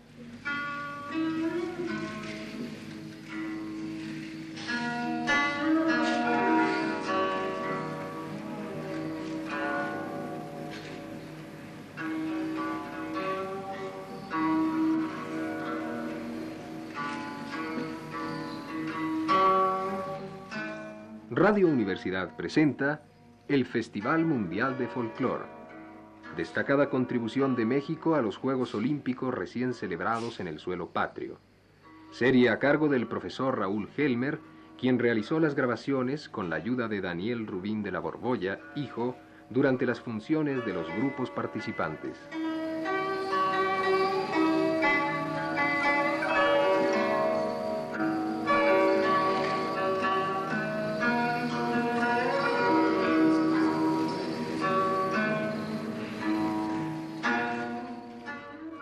Asomamos a la milenaria cultura de la China por la ventana de la actuación del conjunto de danza de la China nacionalista, con toda la elegancia, colorido y el rígido formalismo de siglos de las tradiciones de la danza y música clásicas, con sus complejos simbolismos.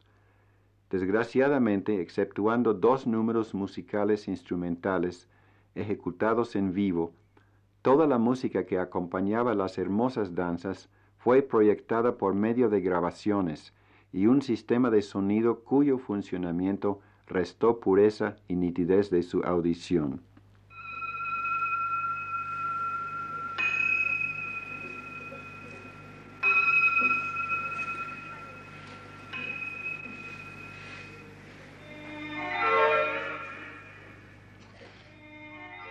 De la dinastía Han, escuchamos esta delicada música que sugiere un antiguo grabado, Los ángeles volando.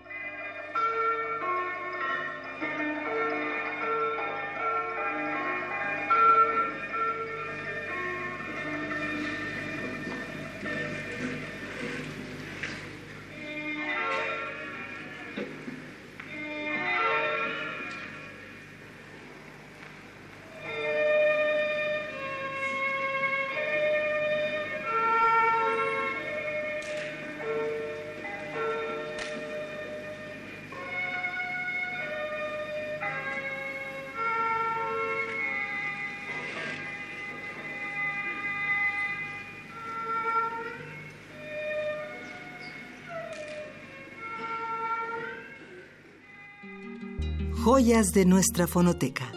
Radio UNAM.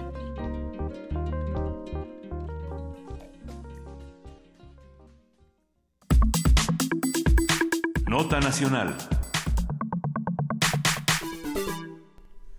El domingo pasado, María de Jesús Patricio Martínez fue nombrada vocera del Consejo Indígena de Gobierno, Consejo C, para México y fungirá como representante de esta comunidad y candidata independiente a la presidencia de la República en el 2018.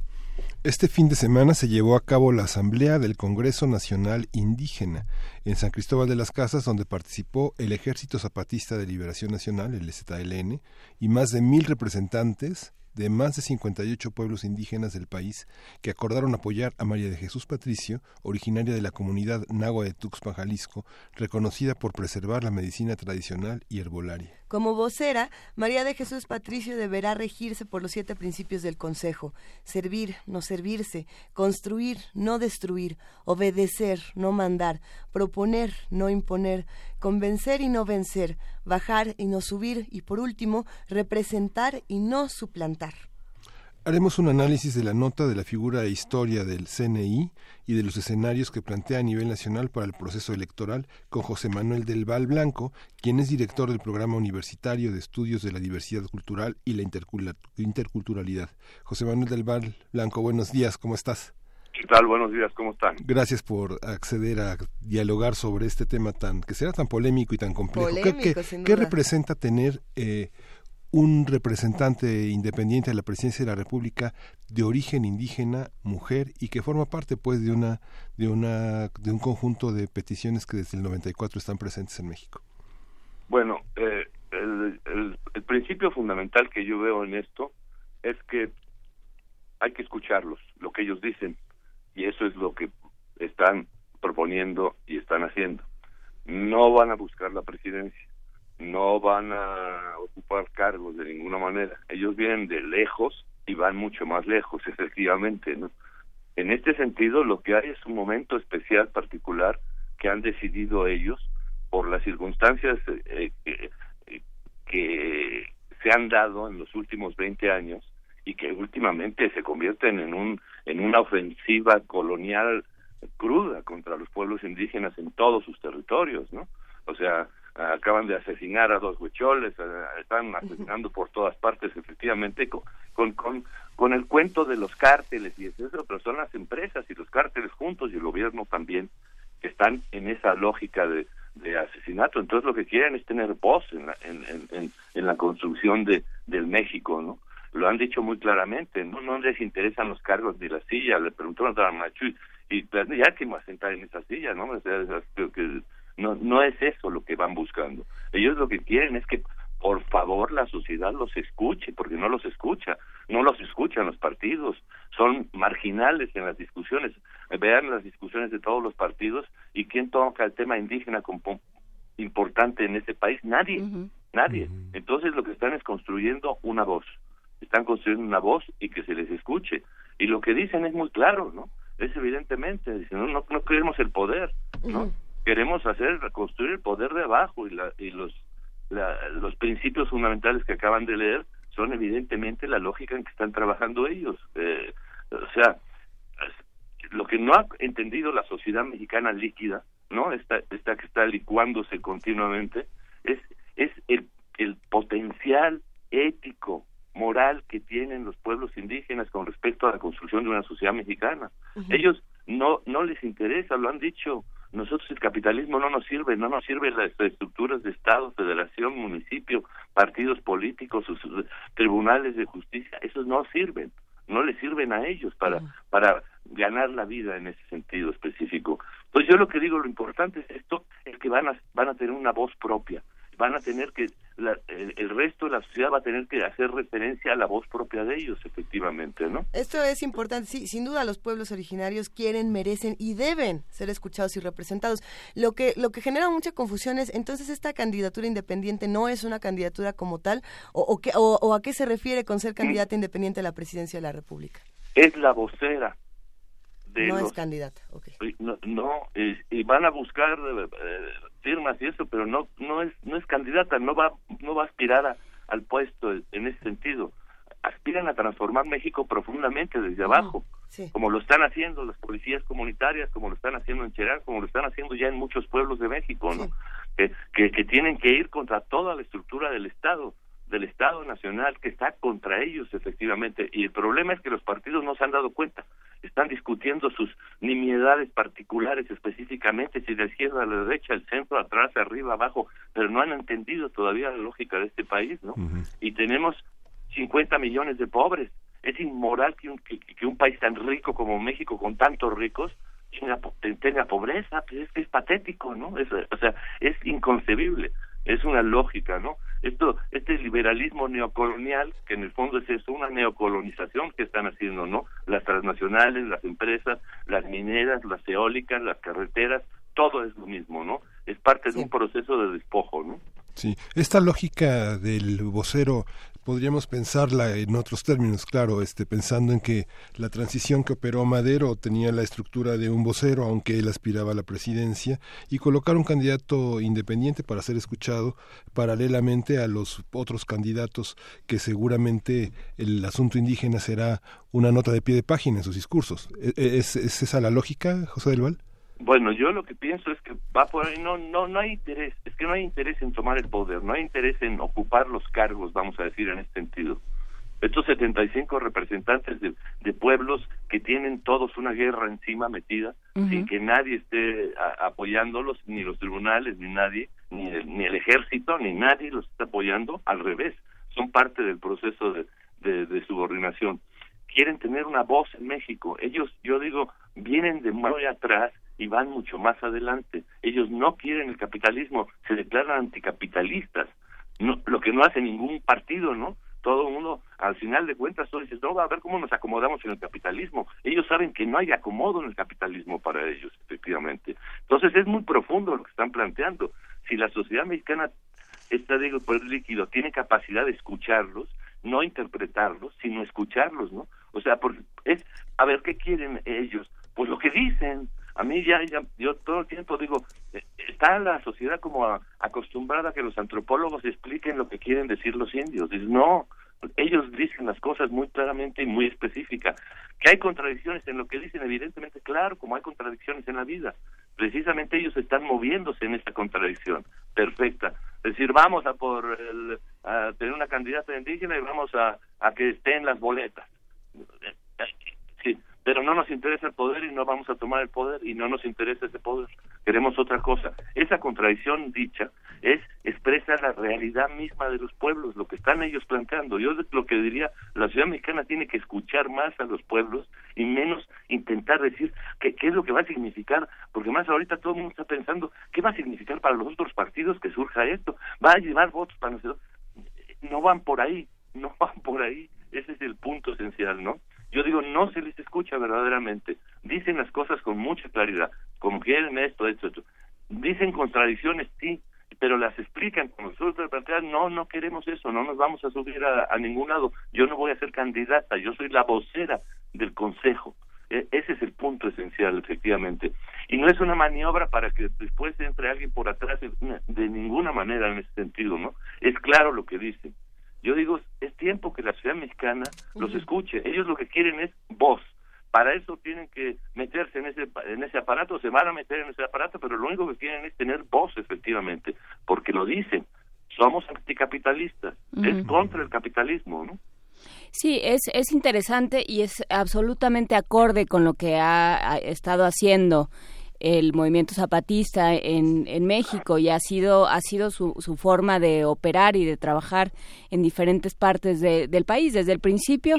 Lo único que quisieron fue poner un reflector sobre sí mismos y decir eh, la, la, causa indígena el tema indígena en México está absolutamente encapsulado absolutamente relegado a las vitrinas y a, la, a los libros de historia. Y aquí estamos. Pero aquí estamos ¿no? y aquí estamos con un país que se nos está cayendo a pedazos que nos está que se nos está cayendo encima a nosotros pensando en las poblaciones indígenas pensando en los más pobres y, y que y que no nos está tomando en cuenta no en este sentido por supuesto que, que se entiende la idea de la vocería por supuesto que eh, que también el sistema democrático llamémoslo así eh, y de y de elecciones da esa posibilidad de poner temas sobre la mesa y de hacerse oír de alguna manera y creo que lo hacen políticamente lo hacen de manera muy inteligente no sé qué opines José del Val no claro que sí ellos son muy inteligentes entienden muy bien la realidad uh -huh. lo que pasa es que están acosados por todos lados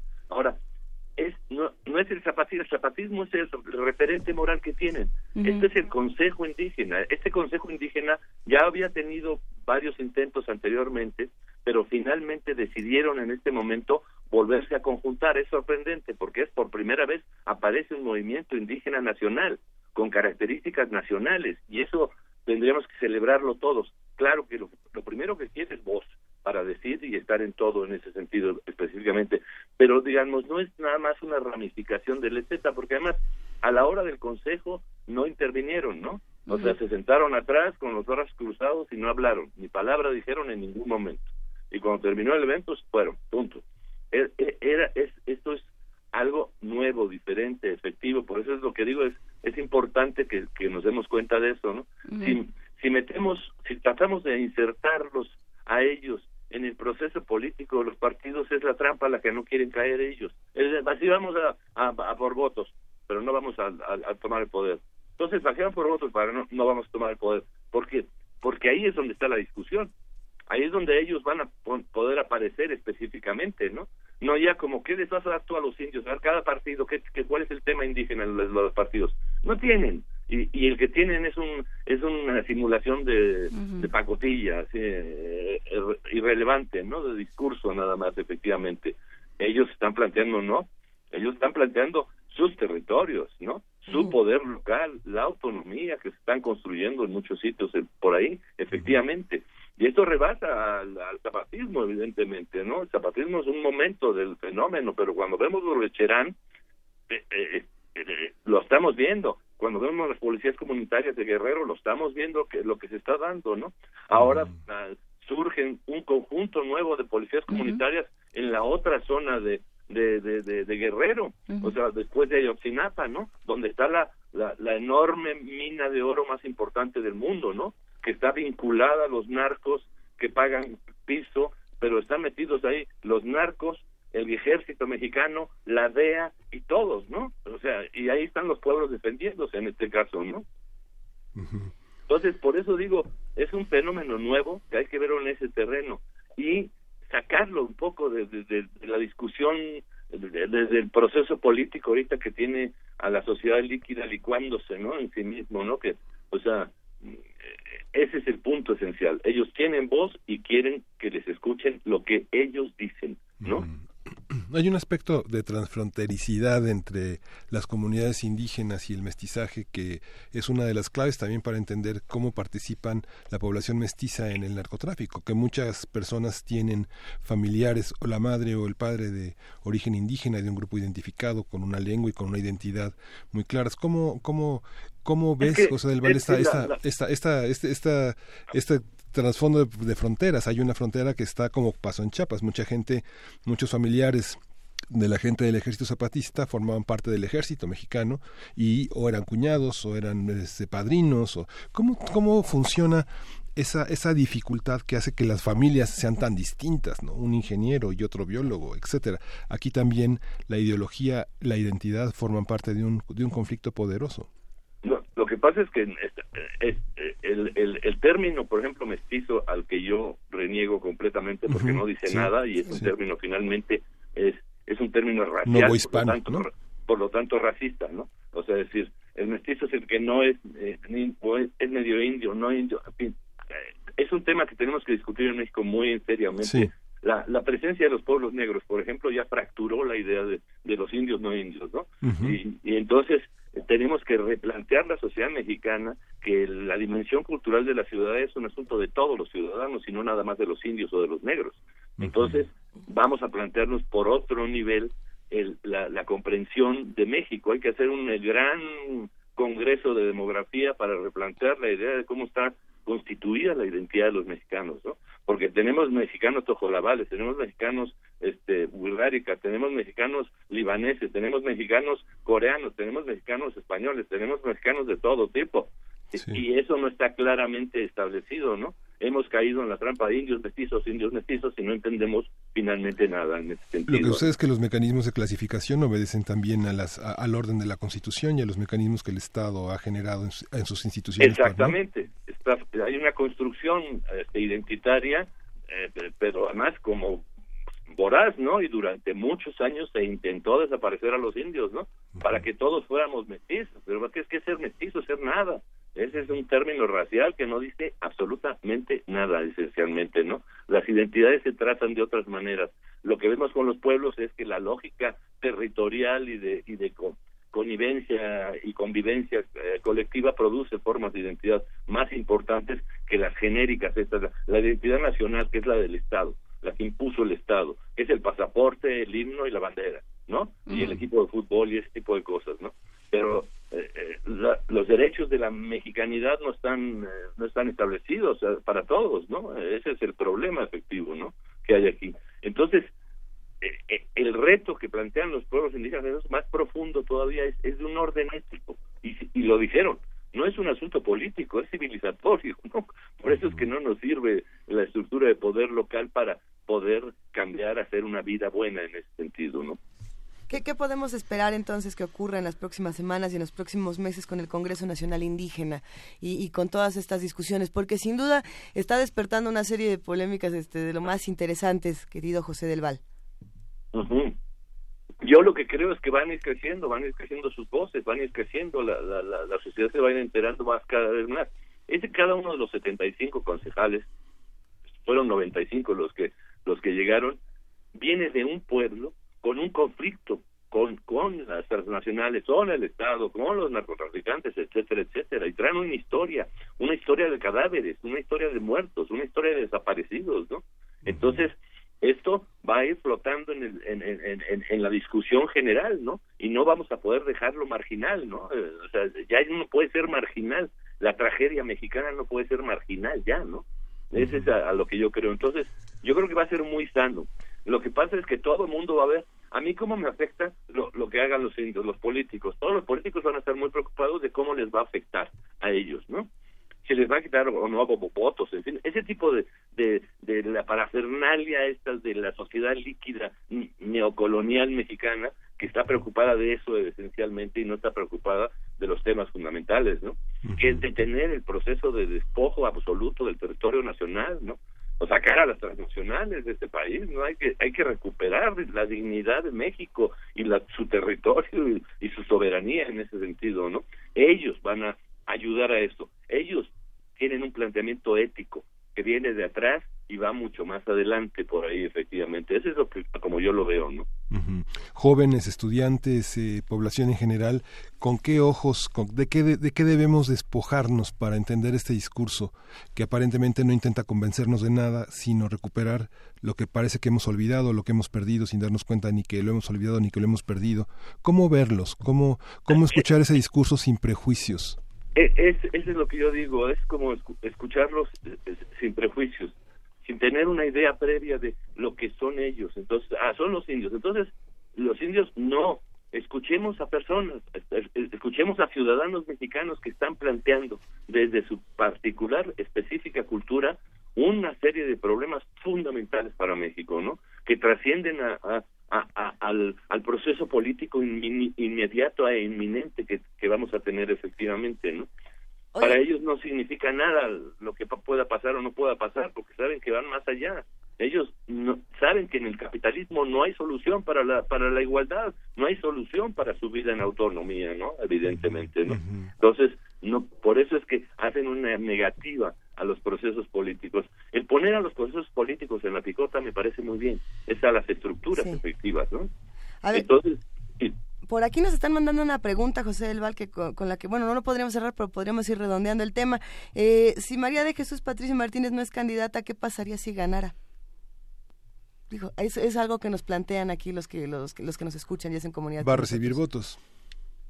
O sea, evidentemente no porque se, no van a conseguir los eh, millón de votos que, re, que de, de, firmas que requieren para para ser candidato, etcétera, etcétera. Hay seis, sea, hay seis millones de indígenas, digamos, cuatro millones de indígenas no tienen edad para votar, pero digamos entre los 17 y los y más de sí, 55 y, años son y seis millones. jóvenes seguramente votarán por ella, pero eh, porque es irrelevante, ellos no van a tomar ningún cargo, uh -huh. o sea, no van a tomar cargo, o sea, no van a tomar cargo y, y si si gana ella, pues, que dirán cambiemos México, ¿no? No, pues no, sí. no, no, tomará el poder presidencial. Eh, eso no va a suceder. No van por ahí, efectivamente, ¿no? Bueno, pues hasta aquí nos quedamos entonces, José Manuel del Val Blanco, haciendo una invitación a todos a que se acerquen al programa universitario de estudios de la diversidad cultural y la interculturalidad para seguir discusiones como la del Consejo Nacional Indígena, la del Consejo Indígena de Gobierno y todo lo que está pasando con María de Jesús Patricio Martínez.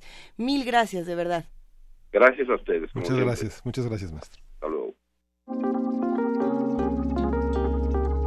Primer movimiento. Hacemos comunidad.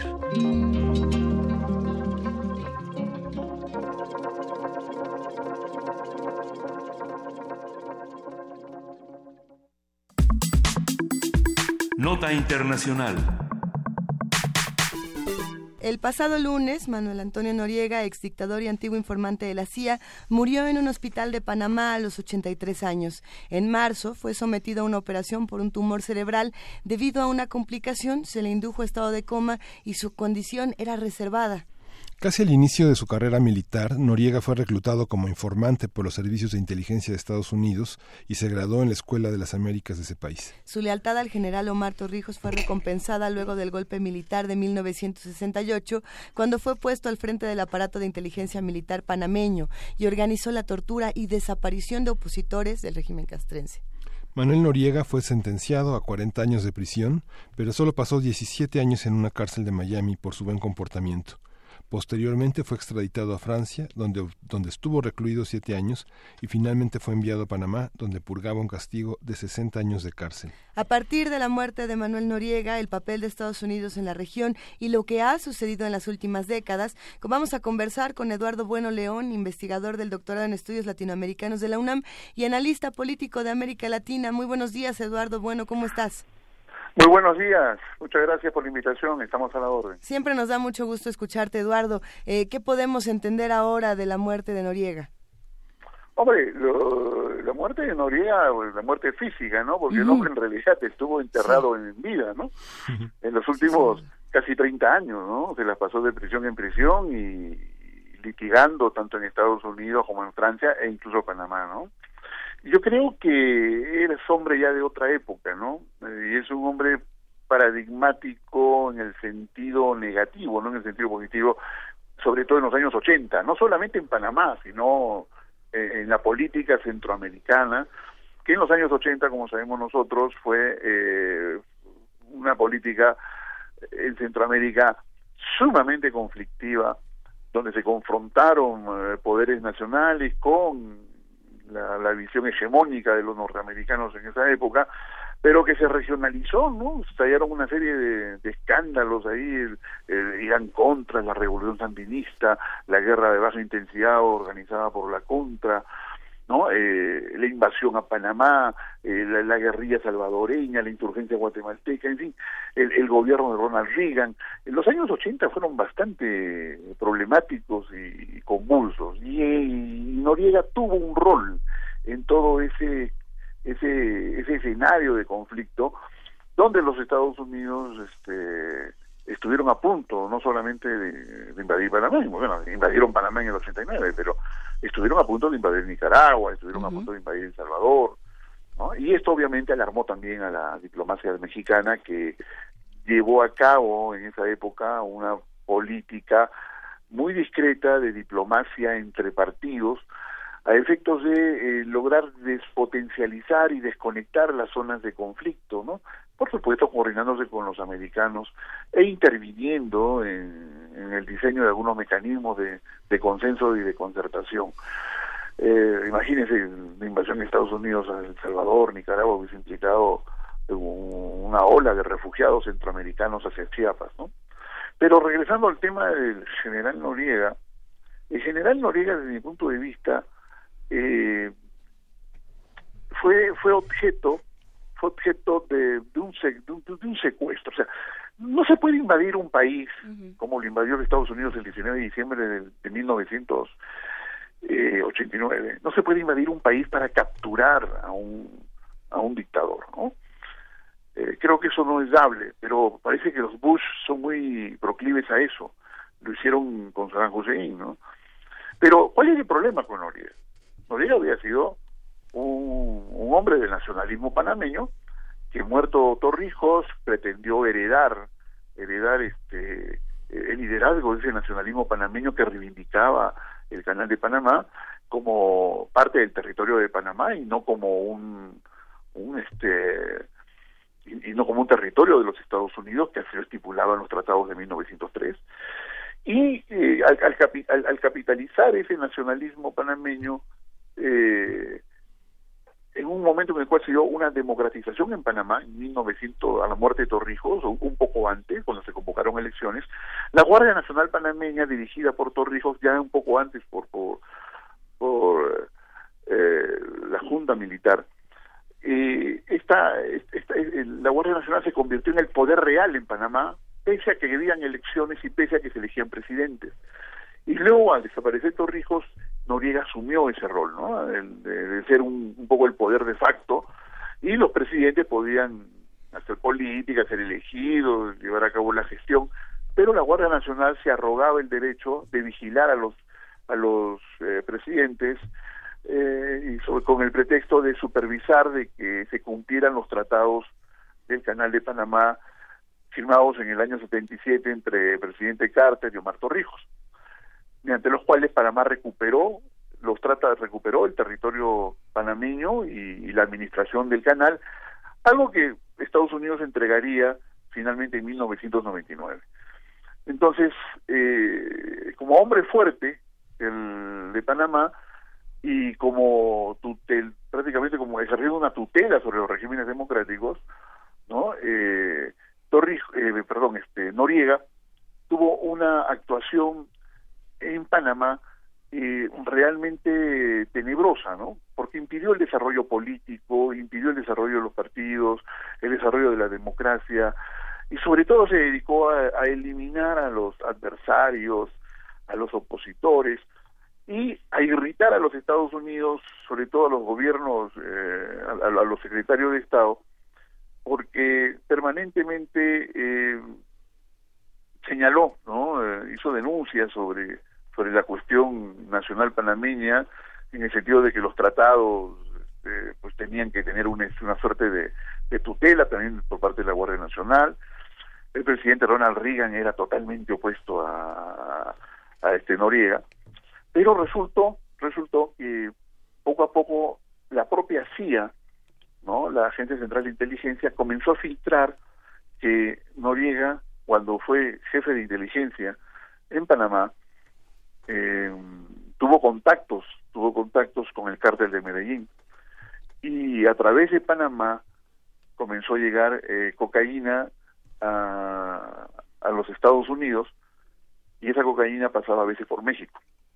Entonces, la propia CIA filtró esta información, lo cual generó un movimiento opositor muy fuerte en Panamá. Claro, también los panameños estaban un poco cansados de esta tutela militar.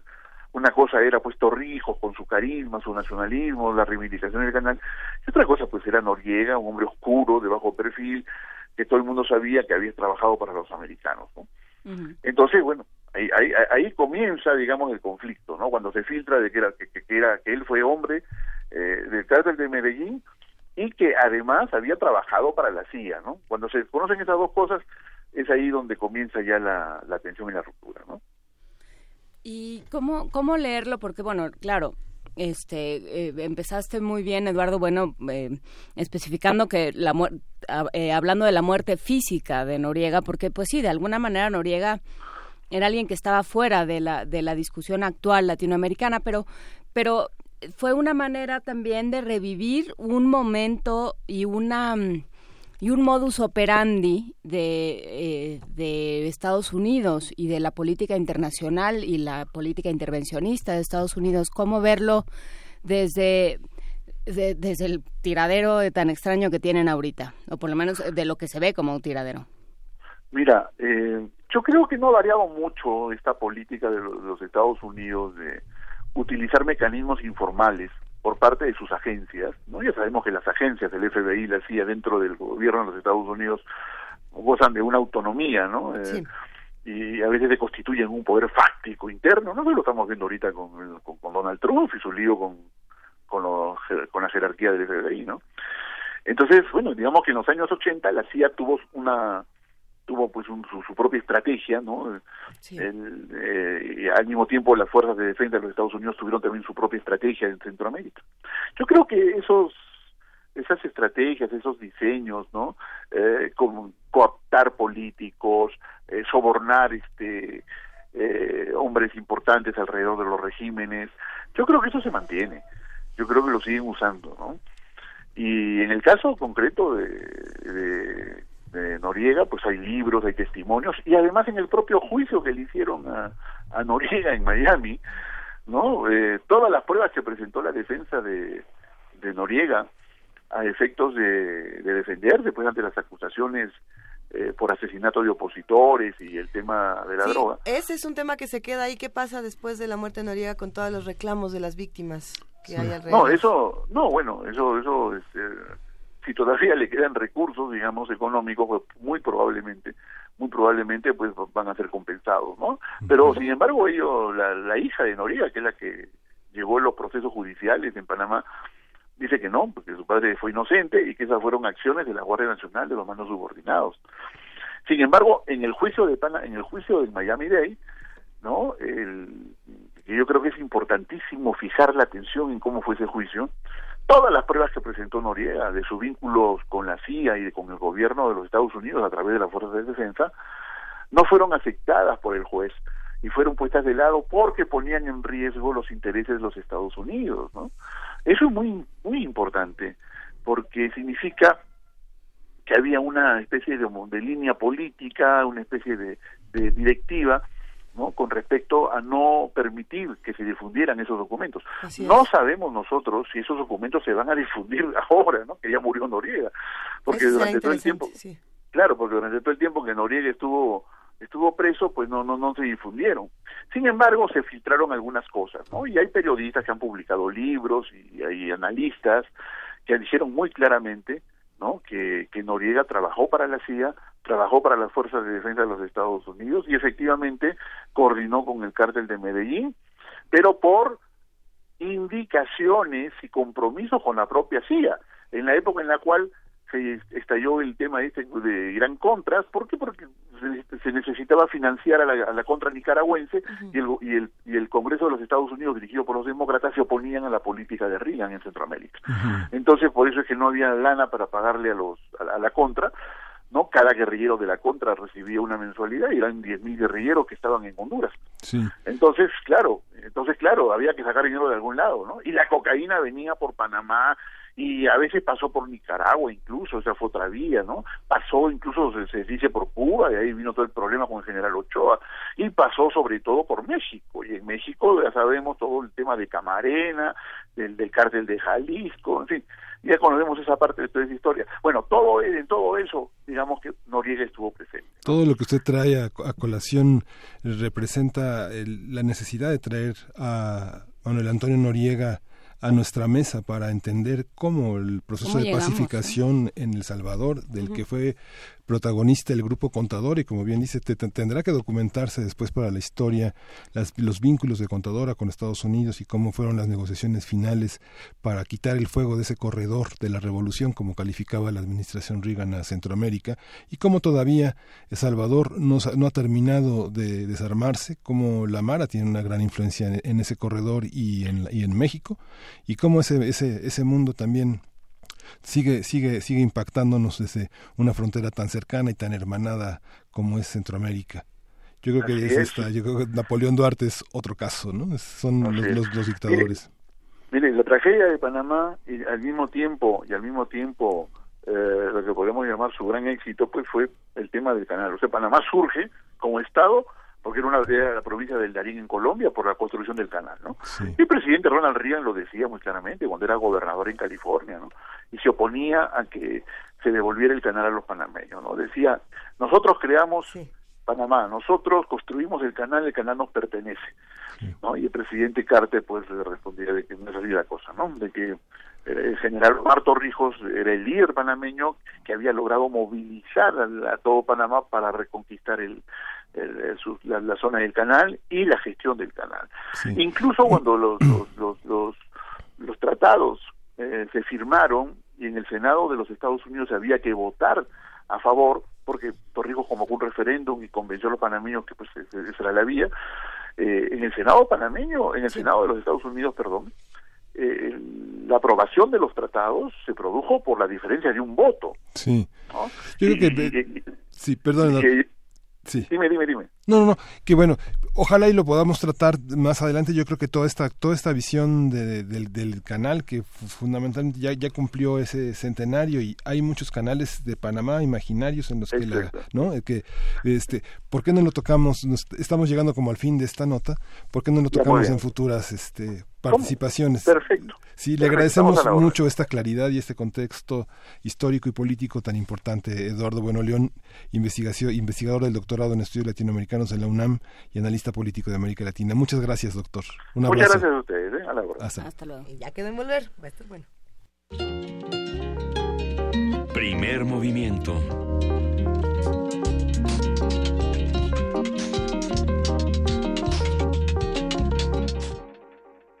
Y ya está en la línea la maestra Marta Ferreira Beltrán. Ella es secretaria de Equidad de Género del Centro de Investigaciones y Estudios de Género, mejor conocido como el CIEG. ¿Cómo estás, Marta? Muy buenos días. Hola, ¿cómo están? Primero, buenos días, saludos a todos, a Miguel Ángel, a Luisa y a ti. Eres Juana Inés, ¿no? No, era Luisa, no eres tú, pero Luisa. estoy yo. Pero to- ¿Cómo estás, Marta? Todos somos una masa, eh, una masa con muchas manos y mucho- muchas cabezas. Siempre nos da mucho gusto escucharte, Marta. ¿Cómo están? Primero quiero que saluden de mi parte a Benito porque es su cumpleaños. Lo estábamos guardando de ya sorpresa, sé, ya lo sé, Marta. pero lo siento mucho, o sea, ¿qué vamos a hacer? Ahorita lo felicitamos todos con muchísimo gusto. Muchas gracias, Marta. Oye, eh, qué interesante lo de panal de, del panal, del panal de Canama. todo un tema, todo un tema porque sí, ahí sí, para los que hemos justamente- sido contemporáneos de todo eso, pues era el pan, era el canal de en Panamá, no era el, el canal de Panamá, porque nunca perteneció a Panamá en realidad, ¿no? Hasta que lo nacionalizaron. Pero súper interesante, ¿no? El tema del fallecimiento de- del dictador y todo esto, bueno, súper. Sin duda, Marta. Y, y el asunto es que precisamente ahí hay algo que se toca también en, en este concurso de Cine Minutos. Los cuerpos que deciden. Qué bueno, ¿verdad? ¿Cómo, cómo se van ligando todos estos Sí, temas? mira, esta es una convocatoria que hacemos cada año. Yo creo que muchas y muchos chicos y chicas de la UNAM ya lo conocen. Es una convocatoria de un concurso de cine minutos. Son tres minutos de en cualquier formato que sea digital. En generalmente los chicos y chicas lo hacen en en, vide- en, en teléfonos, ¿no? Es para toda la comunidad universitaria, es la única restricción. O sea, aunque es grande, no cualquier persona puede participar. Tienes que tener una credencial vigente, ¿no? Y la convocatoria está eh, basada pues a la ciudadanía sexual, es decir, eh, lo hicimos en función, pues este año se hacen se cumplen 10 años de la interrupción libre- la interrupción eh, legal del embarazo en la Ciudad de México. Entonces queríamos poner un poco la luz sobre ese hecho, tan- ese derecho tan importante que hemos eh, adquirido las mujeres en esta ciudad, ¿no? Y entonces queríamos, para no hacerlo solamente sobre interrupción del embarazo, decidimos hacerlo sobre eh, sujetos que deciden sobre sus cuerpos y todos los temas que que están en alrededor del cuestionamiento de los mandatos de género, ¿no? Que digamos que limitan pues esa posibilidad de construir identidades libres y ejercer una vida sexual reproductiva autónoma, placentera, etcétera, ¿no? Entonces, eh, cualquier tema que tenga que ver con eso, desde tatuajes, eh, corporalidades, cambios, transformaciones, apropiaciones del cuerpo, todo lo que pueden ser como formas, digamos, de resistencias eh, a la hegemonía estética. No sé si, si queda claro, pero no es, aunque está, con- por eso se llama cuerpos que deciden, y es solamente un homenaje a la interrupción eh, legal del embarazo, pero todo, se puede, el tema puede ser todo lo que tiene que ver con el cuerpo, ¿no? En realidad el cuerpo es, es todo, prácticamente todo lo que nos construye, ¿no? O sea, lo que nos permite Claro. ex- la existencia, ¿no? Entonces, en realidad son cuerpos que, res- que deciden o cuerpos en resistencia también, ¿no? Cuerpos en resistencia. ¿Cuáles son los cuerpos que, que tendrían que resistir actualmente? Porque si bien hablamos, como, como bien mencionas, Marta, de la interrupción legal del embarazo, son muchas las luchas que se llevan desde el cuerpo. Por ejemplo, eh, la comunidad trans, que en los últimos tiempos ha estado teniendo pues un espacio importante en las discusiones y, y en cómo se ha ejercido la violencia sobre ellos y sobre Sí, ellas. ahí yo creo que, eh, bueno, si tú te pones a pensar, la construcción de género se hace a través de los cuerpos, ¿no? O sea, la construcción de género no está en el aire, está está corporalizada, ¿no? Entonces todas y todos eh, eh, mm, actuamos, o sea, tenemos nuestro el género construido en el en el cuerpo, entonces resistir a los mandatos de género no solamente para la, la, la población trans, que eso vamos ahorita a hablar de eso, sino a todos y a todas nos afecta, es decir, todos todas y todos en esta sociedad tenemos algo que decir sobre nuestra posibilidad o nuestra oportunidad de resistencia a los mandatos de género. Respecto a, la, a, la- a lo que decías, por ejemplo, a mí me parece que esta, o sea, ha aumentado la visibilidad y también de, de esto de estos de esta población pero también nos damos cuenta de pronto de la enorme violencia que, que sufren y que han sufrido históricamente. O sea son son colectivos o poblaciones altamente violentadas desde el no reconocimiento la no visibilidad pero luego cuando se hacen visibles con una discriminación y una una violencia eh, yo creo de las más altas no si la- las poblaciones eh, gay lesbianas etcétera reciben mucha violencia y reciben mucha discriminación o o son sujetos de mucha discriminación y mucha violencia, la población trans es todavía muchísimo más, ¿no? O sea, yo creo que ahí hay un tema del cual hay que hablar, hay que tratar, hay que visibilizar y hay que proteger también. Quiero decir, ahí hay que poner herramientas, hay que poner instrumentos, hay que poner legalidad, hay que poner eh, condiciones de, de posibilidad para la convivencia en paz, eh, tranquila, serena, con aceptación. No tanto, yo no diría, la palabra tolerancia siempre me da como un poco, se me atraganta un poco porque da la impresión de que tú toleras algo que no soportas. Llamémosle respeto mejor. Más bien, sí, y de aceptación, ¿no? Sí. De, de aceptación, de no violencia, de, de relaciones tranquilas, pacíficas y de, como tú dices, de aceptación, ¿no? Y, y, también pensando en otro tipo de desigualdades que se pueden vivir desde el cuerpo. ¿no? En algún momento algún, alguien me comentó en redes sociales, eh, si tú sientes que te discriminan por tus tatuajes, piensa que a mí me discriminan por mi color de piel, que mi tatuaje es mi color de piel. ¿no? Eh, desde ahí están los cuerpos que, que, resisten y los cuerpos que deciden. ¿no? Eh, también, por ejemplo, los que deciden no tener ningún tipo de modificación ¿no? en un tiempo donde ya todos se, se, modifica. se modifican, se ponen piercing, se tatúan, escarificación eh, cambio, cambio de sí, sexualidad. El, el vello corporal en las mujeres, ¿no? Esa es una forma de resistencia es también, ¿no? Me lo dejo. Me, eh, sí. Hay un, un, una imagen que está circulando muy interesante que te dice, no te hace más ni menos feminista decidir si te quitas eh, el vello corporal o te lo dejas, ¿no? Uh -huh. Como decir, estos también son actos de, de, elección de cuerpos que deciden ser lo que quieren. Por ¿no? eso decía el, el concepto de resistencia, ¿no? No solamente, o sea, de, de, de sentido de resistencia, eh, no tanto, no so, en un poco eh, en el sentido eh, de Foucault, ¿no? De, de, son formas de la dentro de la lucha existe esta forma de resistencia que es una forma de ejercer una una demostrar el, la situación de lucha, ¿no? O sea, sí, no no decir bueno aquí nos entregamos y aquí dormimos en el paraíso de la cultura hegemónica y nos sometemos como si esto fuera el siglo XVIII, ¿no? No, aquí estamos hablando de todos, o sea, todas y todos hacemos pequeños actos de resistencia, eh, más menos, ¿no? O sea, Por creo supuesto. que si ponemos a ver, nos ponemos a ver las pequeñas biografías individuales de todas las personas, todas hacemos algunos actos de resistencia. Quizás somos más conscientes, otros menos conscientes. Otros hacemos de esa resistencia una forma de vida también. O sea, quiero decir que, que, que, hay, que este, este concurso lo que trata de hacer es visibilizar eso como algo que nos va a dar eh, de alguna manera esperanza, de alguna manera tranquilidad, decir podemos confiar en un futuro mejor. O sea, yo sí creo que estas formas de resistencia hacen, eh, están construyendo un futuro mejor, ¿no? Marta Ferreira, ¿dónde consultamos más información? Mira, están en la página del CIEG, que es cieg.unam.mx, y ahí hay un, lo que le llaman un eh, carrusel o scroll, y ahí apenas entras en el tercer o cuarto eh, imagen de, del banner, pues está toda la información. O sea, yo, uh, son, o sea, sí, sí está bien, bien fácil concursar. Realmente el requisito más importante sería la credencial vigente. Quiero decir, es, es realmente el que, si no tienes credencial vigente, no puedes participar. Pero pueden ser trabajos individuales, pueden ser colectivos, tienen que ser inéditos, tienen que ser originales. Eh, o sea, quiero decir, todo eso, tú puedes decidir el tema, eh, tiene que ser que sea no tiene que haber eh, imágenes o, o, música implicado que tenga implicaciones de derecho de autor pero todo lo demás es más o menos lo mismo y los premios son simpáticos es algo de dinero un curso en el CUEC algunas eh, eh, so, eh, cortesías para para participar en actividades y cine y teatro del Centro Cultural Universitario hay paquete de libros o sea dentro de una gama de cosas pues de alguna manera pues eh, modestas porque no, no, no tenemos muchas posibilidades, pero sí eh, representativas, ¿no? De un premio, de, de algo que tú otorgas porque realmente tiene mucha mucho valor. Y luego además la posibilidad de que esos esos videos eh, eh se presenten en la en TV UNAM y que en eso hemos estado hablando y que nos han dicho que sí, o sea, cómo lo vamos a mover en las redes también, ¿no? Venga, querida Marta Ferreira Beltrán, secretaria de Equidad de Género del Centro de Investigaciones y Estudios de Género de la UNAM, mejor conocido como el CIEG.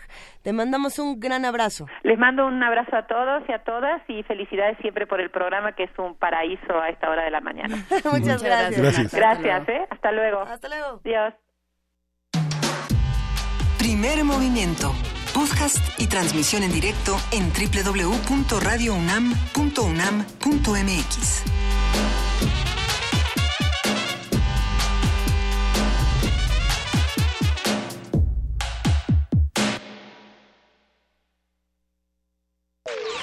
informativo. La UNAM. El rector Enrique Grague tomó protesta como nuevo secretario de Atención a la Comunidad Universitaria a Javier de la Fuente Hernández. El exdirector de la Escuela Nacional de Estudios Superiores Unidad León afirmó que las propuestas de seguridad y movilidad buscarán atender las necesidades de cada campus y la complejidad de su entorno. En primer lugar, eh, continuar el trabajo que se ha venido haciendo. Por supuesto, implica de muchísimos retos. La universidad ha crecido no solamente en Ciudad Universitaria, ha crecido en sus diferentes espacios, que eventualmente las medidas de movilidad o de seguridad o de atención a la comunidad que se hacen en un entorno no necesariamente se pueden aplicar en todos los entornos. Bueno, pues creo que hay un gran equipo de trabajo y ahora me toca concretar algunas, crear unas nuevas y continuar la línea para tratar de ofrecerle a la comunidad universitaria espacios mucho más seguros, actividades mucho más pertinentes, etcétera, y que podamos ir creciendo al ritmo que crece la universidad. Gracias a la activación de los protocolos de emergencia establecidos por la UNESCO, el patrimonio bibliográfico que resguarda la Biblioteca Central de la UNAM no tuvo daño alguno debido a la filtración de agua que sufrió este recinto durante la típica tormenta que afectó al sur de la Ciudad de México la noche del lunes. La inmediata y profesional intervención del personal de la Dirección General de Bibliotecas hizo posible controlar la contingencia y evitar pérdidas del valioso material que ahí se resguarda. Nacional para denunciar la falta de respuesta del gobierno federal ante el incremento de violencia contra periodistas y dar a conocer nuevos actos de hostigamiento al gremio, comunicadores de medios nacionales y locales se manifestaron en la columna del Ángel de la Independencia en la Ciudad de México. Habla el periodista Julio Hernández. La presencia de periodistas en la plaza pública, en las calles, en protesta, es una condena puntual de los gobiernos que no son capaces de propiciar seguridad, justicia ni confianza, ni un minuto más de silencio, porque finalmente una sociedad que no tiene un periodismo activo, en vivo, gritando y denunciando, es también una sociedad muerta.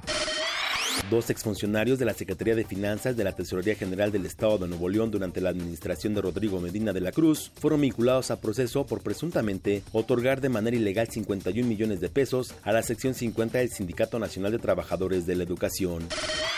La Alianza Nacional de Pequeños Comerciantes reportó que del millón cien mil pequeños comercios que hay en el país, 572 mil fueron asaltados con violencia en lo que va del año, cifra dos veces mayor que la registrada el año pasado. Monterrey, Jalisco y la Ciudad de México son las ciudades donde se presenta el mayor índice de asaltos con violencia al pequeño comercio.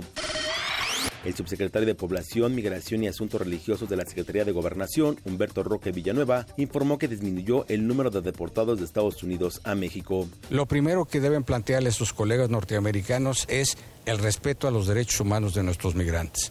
Y segundo, decíamos hace un momento, no quitar el de renglón de la necesaria reforma migratoria que por diversos motivos se ha ido quedando en el olvido entre los parlamentarios norteamericanos. Economía y finanzas. El gobernador del Banco de México, Agustín Carstens, aseguró que México enfrenta uno de los periodos inflacionarios más altos de la última década. Hemos tenido 10 meses consecutivos con inflación al alza y llegando a 6.17% eh, en la primera quincena de mayo, que no está desanclada y no está fuera de control la inflación. Internacional. La Organización de Estados Americanos debatirá este miércoles sobre la crisis que enfrenta Venezuela. Mientras tanto, la oposición marchará en todo el país desde 22 puntos para llamar la atención de la comunidad internacional sobre la compleja situación que enfrentan. Escuchas XEUN Radio UNAM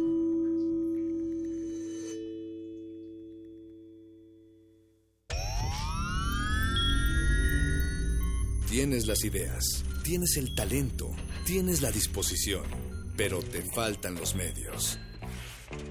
¿Has tocado las puertas suficientes? ¿Has buscado las puertas suficientes? Siempre habrá alguien dispuesto a premiar tu iniciativa y trabajo duro. ¿Buscas una beca? ¿Un premio nacional o internacional? ¿Un financiamiento? Solo necesitas la orientación correcta. Bécame mucho. Toga y birrete para economías en decadencia. Miércoles, 20:45 horas, por el 96.1 de FM. Radio UNAM.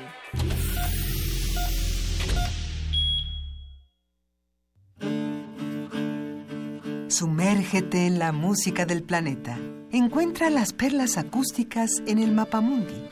Salpicadas desde Radio Nacional de España, Mundofonías.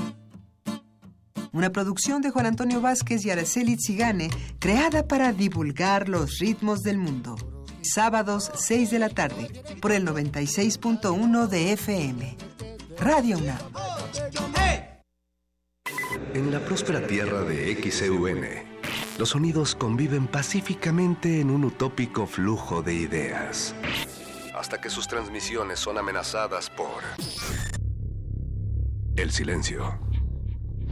Radio UNAM te invita a celebrar su 80 aniversario con el radioteatro XCUN, Viaje Mágico y Radiofónico. Miércoles 14 de junio, 5 de la tarde. Sala Julián Carrillo de Radio UNAM, Adolfo Prieto 133, Colonia del Valle. Entrada libre. El cupo es limitado. El cuadrante espera por ti. Radio UNAM. Ser mexicano hoy no es sencillo. Te joden por todas partes. Corrupción, engaños, violencia, narcotráfico, malas decisiones que te golpean duro. Estamos jodidos. Y lo peor es que quienes deberían cuidar de la gente no lo hacen. Cuando más lo necesitas nadie está de tu lado. Nadie, excepto el PT. No estás solo. El PT vela por ti. El PT te acompaña. El PT te empodera. Te invitamos al curso Lengua, Cultura y Visión del Mundo, la identidad del español de México. Imparte la doctora Concepción Compani. Sala Carlos Chávez del Centro Cultural Universitario. Los días 7, 14, 21 y 28 de junio, de las 17 a las 20 horas. Informes al 5622-7070, 5622-6605 o en www.grandesmaestros.unam.mx. El cupo es limitado. Inscríbete ya. Invita el programa grandesmaestros.unam a través de Cultura UNAM. Un glaciar es una capa de hielo que se origina en la superficie terrestre. Su existencia es posible por la acumulación, compactación y recristalización de la nieve. Se sabe que cada glaciar contiene en su interior una historia musical que depende de su edad y su tamaño. Se sabe también que muy en lo profundo de las aguas polares, todos los glaciares están conectados entre sí. Glaciares, túneles infinitos para el fin del mundo. Jueves, 22 horas, por el 96.1 de FM, Radio UNAM. La luz. ¿Cómo puede ser utilizada en cualquier tipo de espectáculo? Si te interesa el tema, este taller te va a encantar. Iluminación escénica, concepto y diseño. Imparte Adriana Ruiz, artista multimedia. En el taller se hablará sobre la técnica escénica de iluminación y se realizarán algunos ejercicios prácticos. Iluminación escénica. Del 5 al 28 de junio, lunes, martes y miércoles, en Adolfo Prieto 133, Colonia del Valle. Para más información, comunícate al 5623-3273. Radio UNAM.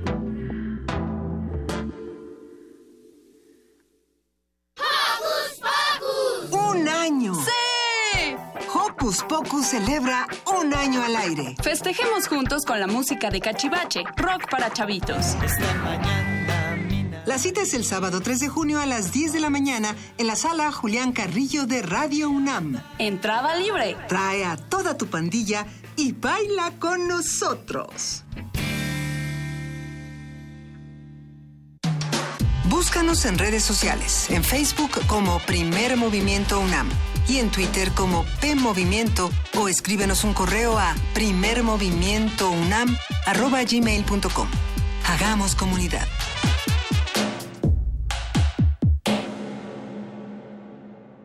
Ya son las 9 de la mañana con 10 minutos. Esta es la tercera hora de primer movimiento y tenemos muchas cosas que contarles. Por supuesto que el día de hoy hemos hablado de mujeres y feminismo en la revolución, hemos hablado de nutrición, hemos hablado por ahí también de las candidaturas eh, del Consejo Nacional Indígena, de la CIA, de Panamá. También hablamos de los cuerpos que deciden, de estos cuerpos en resistencia y tenemos por aquí numerosos anuncios, querido Miguel Ángel, que vamos a hacer invitaciones también. La Asociación Mexicana de Psicoterapia Analítica de Grupo invita a la presentación del primer número de la revista Seres Psicoanalíticos, Complejidad y Psiquismo, Psicoanálisis de la Violencia en México, Panorama Histórico Social. Se presenta eh, un, Psicoanálisis de la Violencia en México. Psicoanálisis de la Violencia en ah, México, un panorama histórico y social. Y se presenta hoy un número de la Gaceta de la Asociación. La cita es hoy, miércoles 31 de mayo, a las 20.30 horas en la sala Julián Carrillo de Radio UNAM. Venga, pues todos vénganse aquí a Adolfo Prieto 133, Colonia del Valle. Esto es a dos cuadras de Metrobús Amores para los que quieran estar cerca de esta presentación. Y sí, sin duda, muchas actividades en la sala Julián Carrillo. Consulten www.radiounam.unam.mx donde se pueden enterar de qué pasa en la sala. También pueden venir por su revista Rúbrica, donde hay eh, numerosas publicaciones de los que trabajan aquí en Radio UNAM, entre ellos nuestra productora Frida Saldívar, que se echó uno muy bueno eh, de Remedios Varos, si no me equivoco. Está bastante, bastante bueno ese, ese texto.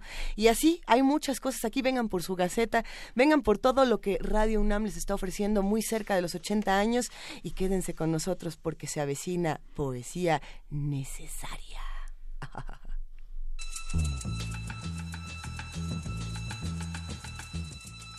Es hora de poesía necesaria.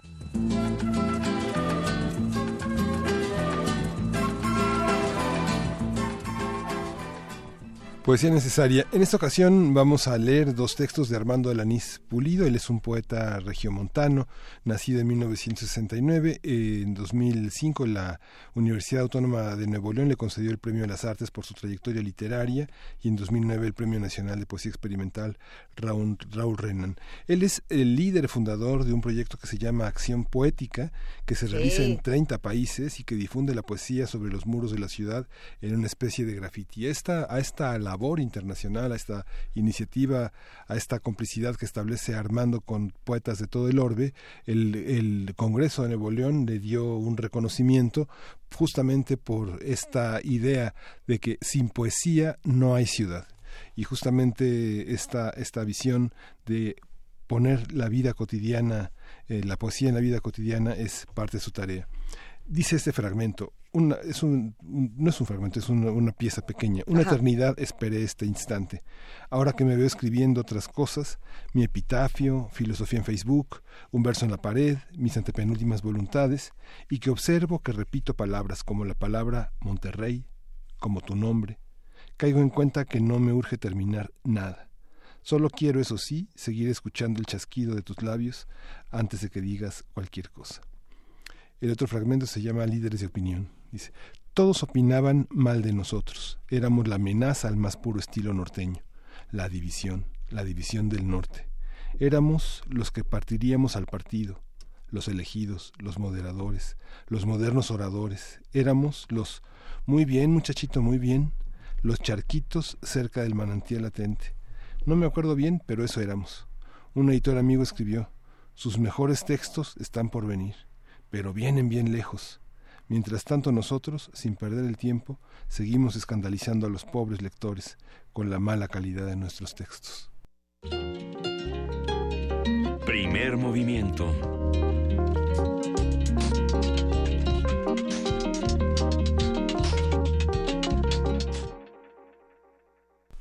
Y después de estos bellos fragmentos que nos compartió Miguel Ángel Quemán, qué maravilla, ¿eh? sí, Y está vecindad ahora ese huerco está ahora aquí anda, anda, circulando por todo el centro de la Ciudad de México. Ah, pues que se dé una vuelta, que nos pase a saludar. ¿Qué, qué música vamos a escuchar, Miguel Vamos a oír de Marín, de, de Maré, eh, París, 1656-1728, Diálogo, pieza del libro quinto de las obras para viola. Interpreta Sofía Batillo y Frederick Human, bajo, bajo de viola.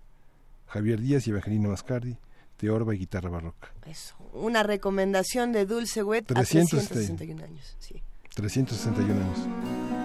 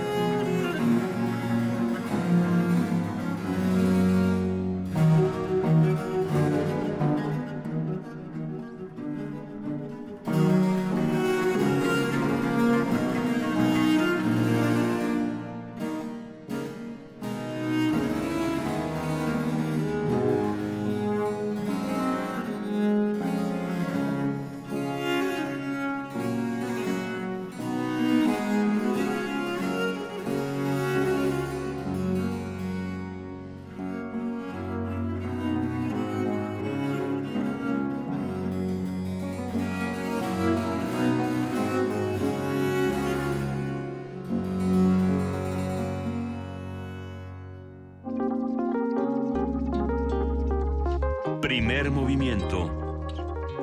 Hacemos comunidad.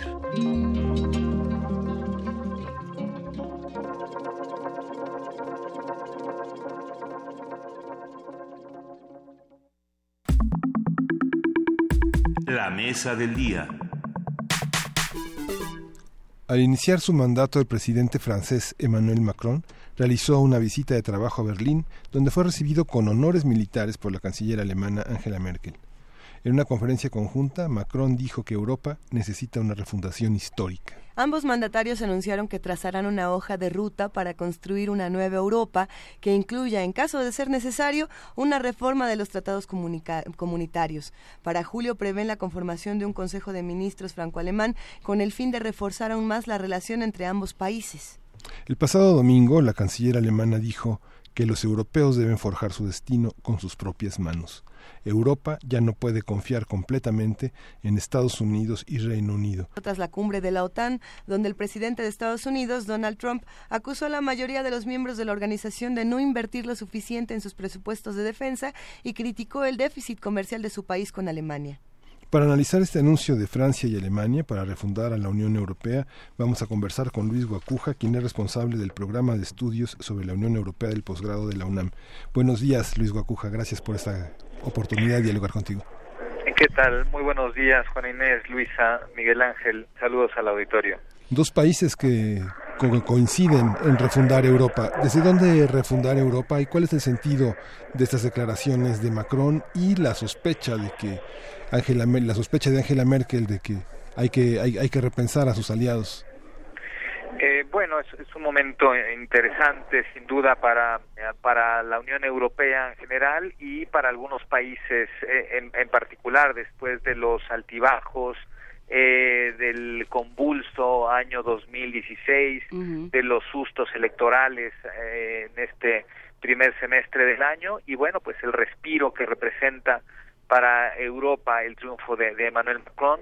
Y las señales que ha dado el nuevo presidente francés a pocos días de haber tomado posesión, particularmente en los temas de política exterior, ha sabido dar señales muy claras, sabe que tiene en unos días un reto muy importante en las elecciones legislativas, de las cuales dependerá en gran medida el, el curso de su mandato, y eh, esto se inscribe en el primer encuentro, digamos, de, Macron con, con, eh, eh, con Donald Trump en la cumbre de, la OTAN y después en la cumbre del, del G7 que me pareciera que se convierte en G6 o G5 por eh, que porque quedan aislados eh, de alguna manera Estados Unidos y también el Reino Unido y, y mueve el mapa político sin duda el discurso de Angela Merkel muy claro, poco identificando los aliados y los que no lo son, unas eh, cumbres, sobre todo la del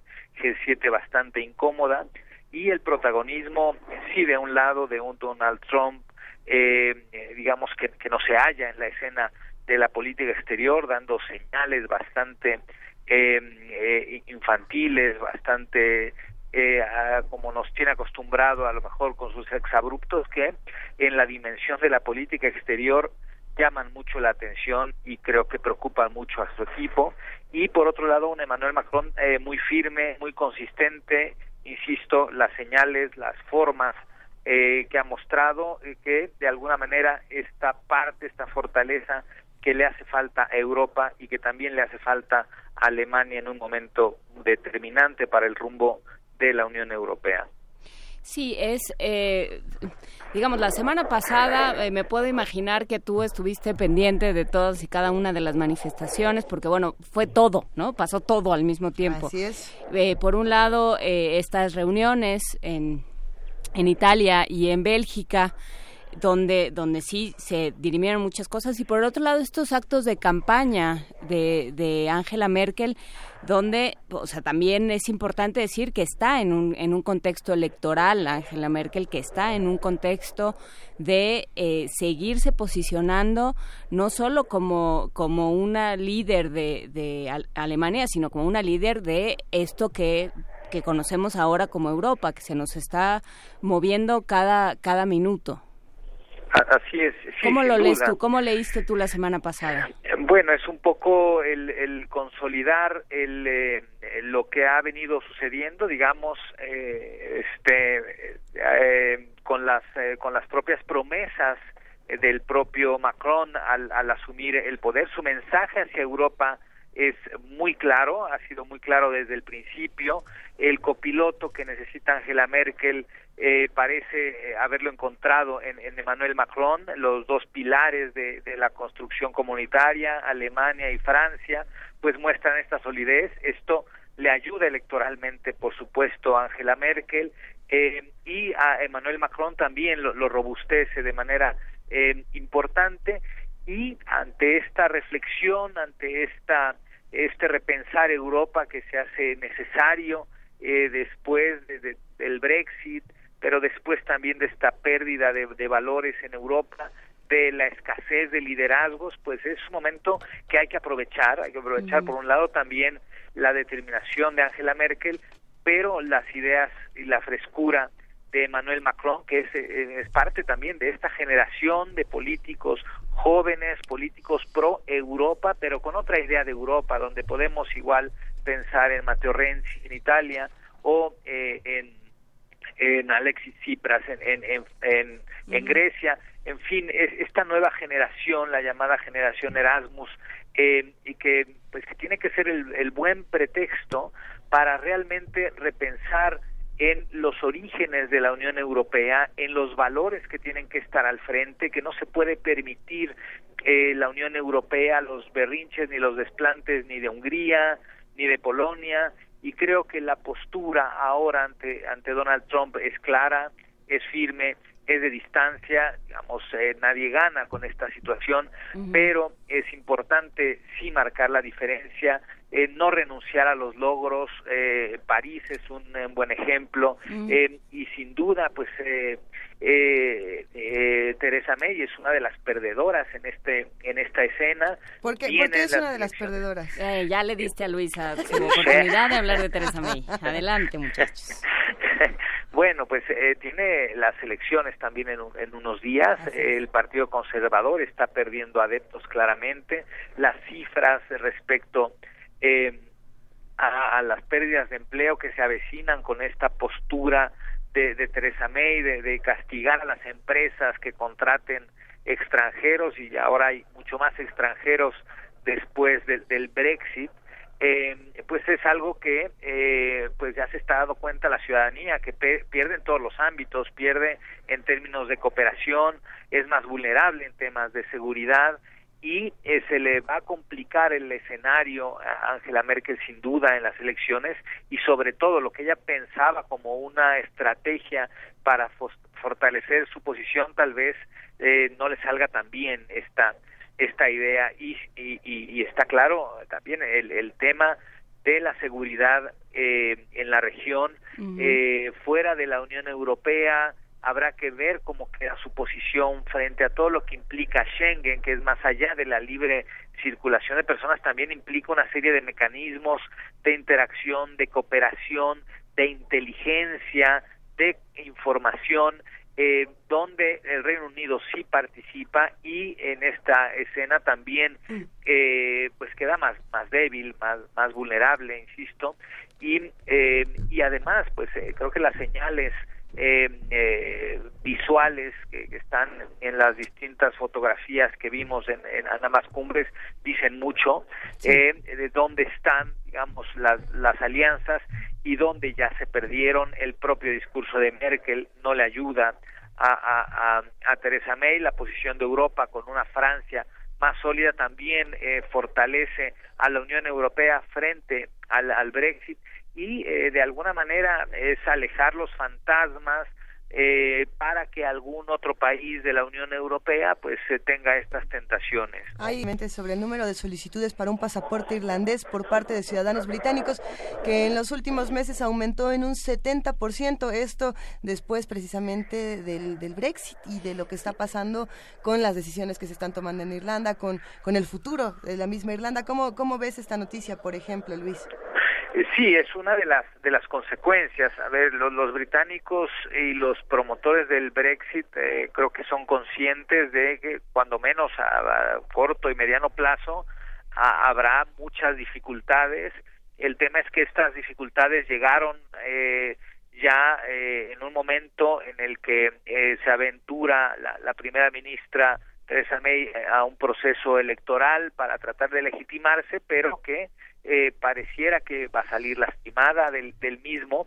Y eh, cuando la ciudadanía a lo mejor empieza a notar justamente estas carencias, esta imposibilidad, por ejemplo, de los estudiantes para tener intercambios, de los investigadores para eh, estar en distintos proyectos de investigación con otros países, de eh, la, en general la, la, fuerza laboral que eh, pues se ve vulnerada en sus derechos, la, cantidad de, de, migrantes que tiene Reino Unido es importante, la cantidad de europeos que están ahí, que ahora eh, pues están temerosos de perder lo que han conseguido, bueno, la, la, la, eh, las bonanzas de la ciudadanía, ciudadanía europea, eh, que pues eh, en, en, en, el Reino Unido pues estarán decreciendo sin, sin duda y esto pues eh, afecta la animadversión hacia hacia la decisión del Brexit y hacia eh, la primera ministra que está al frente del gobierno británico. A ver, y, mencionaste ahorita de pasada París. Eh, se acaba de anunciar que, bueno, en una de esas movidas de, su diplomacia eh, idiosincrática. Que sí, que no, que en unos días se decide. Que en unos días se decide, pero por lo pronto eh, lanza a Donald Trump un tuit diciendo voy a pensar seriamente el Acuerdo de París, pero muy probablemente nos vamos. Y entonces eh, esto se convierte, esto empieza a tener repercusiones dentro y fuera de Estados Unidos. O sea, el problema con, con el Acuerdo de París es que no es una es una decisión que se puede revertir a nivel regional, que los estados de manera independiente pueden eh, tomar decisiones a ese respecto, pero ¿cómo, eh, cómo leer esta decisión de Donald Trump? ¿Cómo la, la lees tú desde, desde lo que acaba de suceder y desde el contexto europeo?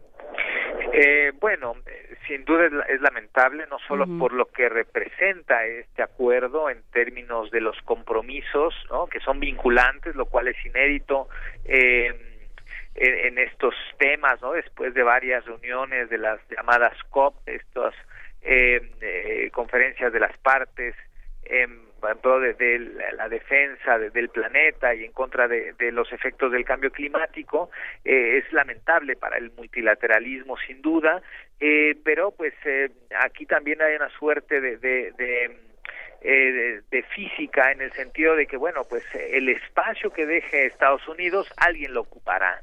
Y parece que la posición de China en este sentido puede resultar muy interesante, puede eh, moverse también el tema de las alianzas multilaterales en, temas como este específicamente del cambio climático eh, y eh, digamos en detrimento de, de los intereses propios de, de Estados Unidos, muchas de las promesas en este sentido hacia las apuestas de, de, la defensa a las industrias del carbono tampoco van a prosperar eh, como, como se ha prometido eh, por parte del gobierno estadounidense y sí debilita la posición de, de, Estados Unidos que, digamos, aunque la pretensión sea otra, creo que alimenta la idea de unidad en la Unión Europea. Eh, sin querer, eh, Donald Trump se ha, se ha convertido en un factor de unidad europea y esto también resulta interesante eh, no solo frente a lo que hemos visto en, el, en la reunión del G7 y de la OTAN, sino ahora también en otros temas como justamente el de cambio climático y, eh, y esto, bueno, pues resulta de, cara a, lo que viene eh, y el, está también el tema Rusia, ¿no? Eh, un, un, tema muy delicado para Estados Unidos, particularmente complicado para Donald Trump, que ahora implica a su a su yerno eh, y y eh, digamos ante este escenario electoral yo creo que estas cuestiones le ayudan a, a, a, Emmanuel Macron le ayudan a Angela Merkel son digamos los beneficiarios indirectos de, de, estos eh, desplantes y esta debilidad que al final eh, muestra eh, un Donald Trump sin idea alguna en temas de política exterior, de llegar a tratar de dar manotazos, de, de llegar además se le notó incómodo en un lugar que no este eh, donde no se hallaba. Bueno él mismo dijo que iba a, aprender no esta esta frase eh, que no es precisamente halagüeña.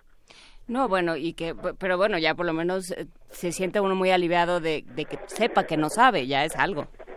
Eh, pues sí, pues sí, ya y está eh, está muy claro y eh, lo, lo pues, hay que tomar en cuenta que la reacción eh, europea pues no, no, dilató, ¿no? Eh, estuvo ahí, la determinación está ahí, la claridad de, del rumbo europeo parece que, que cuando menos en algunos temas eh, está ahí, está presente y esto eh, eh, creo que fortalece, eh, cuando menos en, en, en, estos sentidos y de cara a esta a este planteamiento de, de una eh, nueva concepción de Europa y de un relanzamiento de la idea de Europa creo que resulta benéfico no digamos en el en el tablero eh, de lo que ha sucedido en las últimas semanas y en los últimos días eh, pues habría que quedarse con esta parte y que esperemos que Europa sepa aprovechar este este momento específico y a ver cómo logra sortearlo eh, después Donald Trump en los distintos eh, escenarios internacionales donde pues sí llega a aprender en un momento bastante complejo bastante eh, incierto con bastantes convulsiones también eh, a, a, nivel global eh, y, y, bueno pues no sé qué pensarán sus votantes sobre todo su equipo de, de estas de estas cuestiones que de alguna manera por con todo y la hegemonía estadounidense, pues eh, son muestras de, de, debilidad. Sin duda hay que estar atentos a lo que ocurre precisamente entre esta relación eh, con la Unión Europea y los Estados Unidos y con Donald Trump. Pero ¿qué pasa, por ejemplo, con América Latina y la Unión Europea? ¿Cómo va y, y en qué va a quedar eh, los acuerdos que se han hecho en los últimos días, el futuro de esta relación?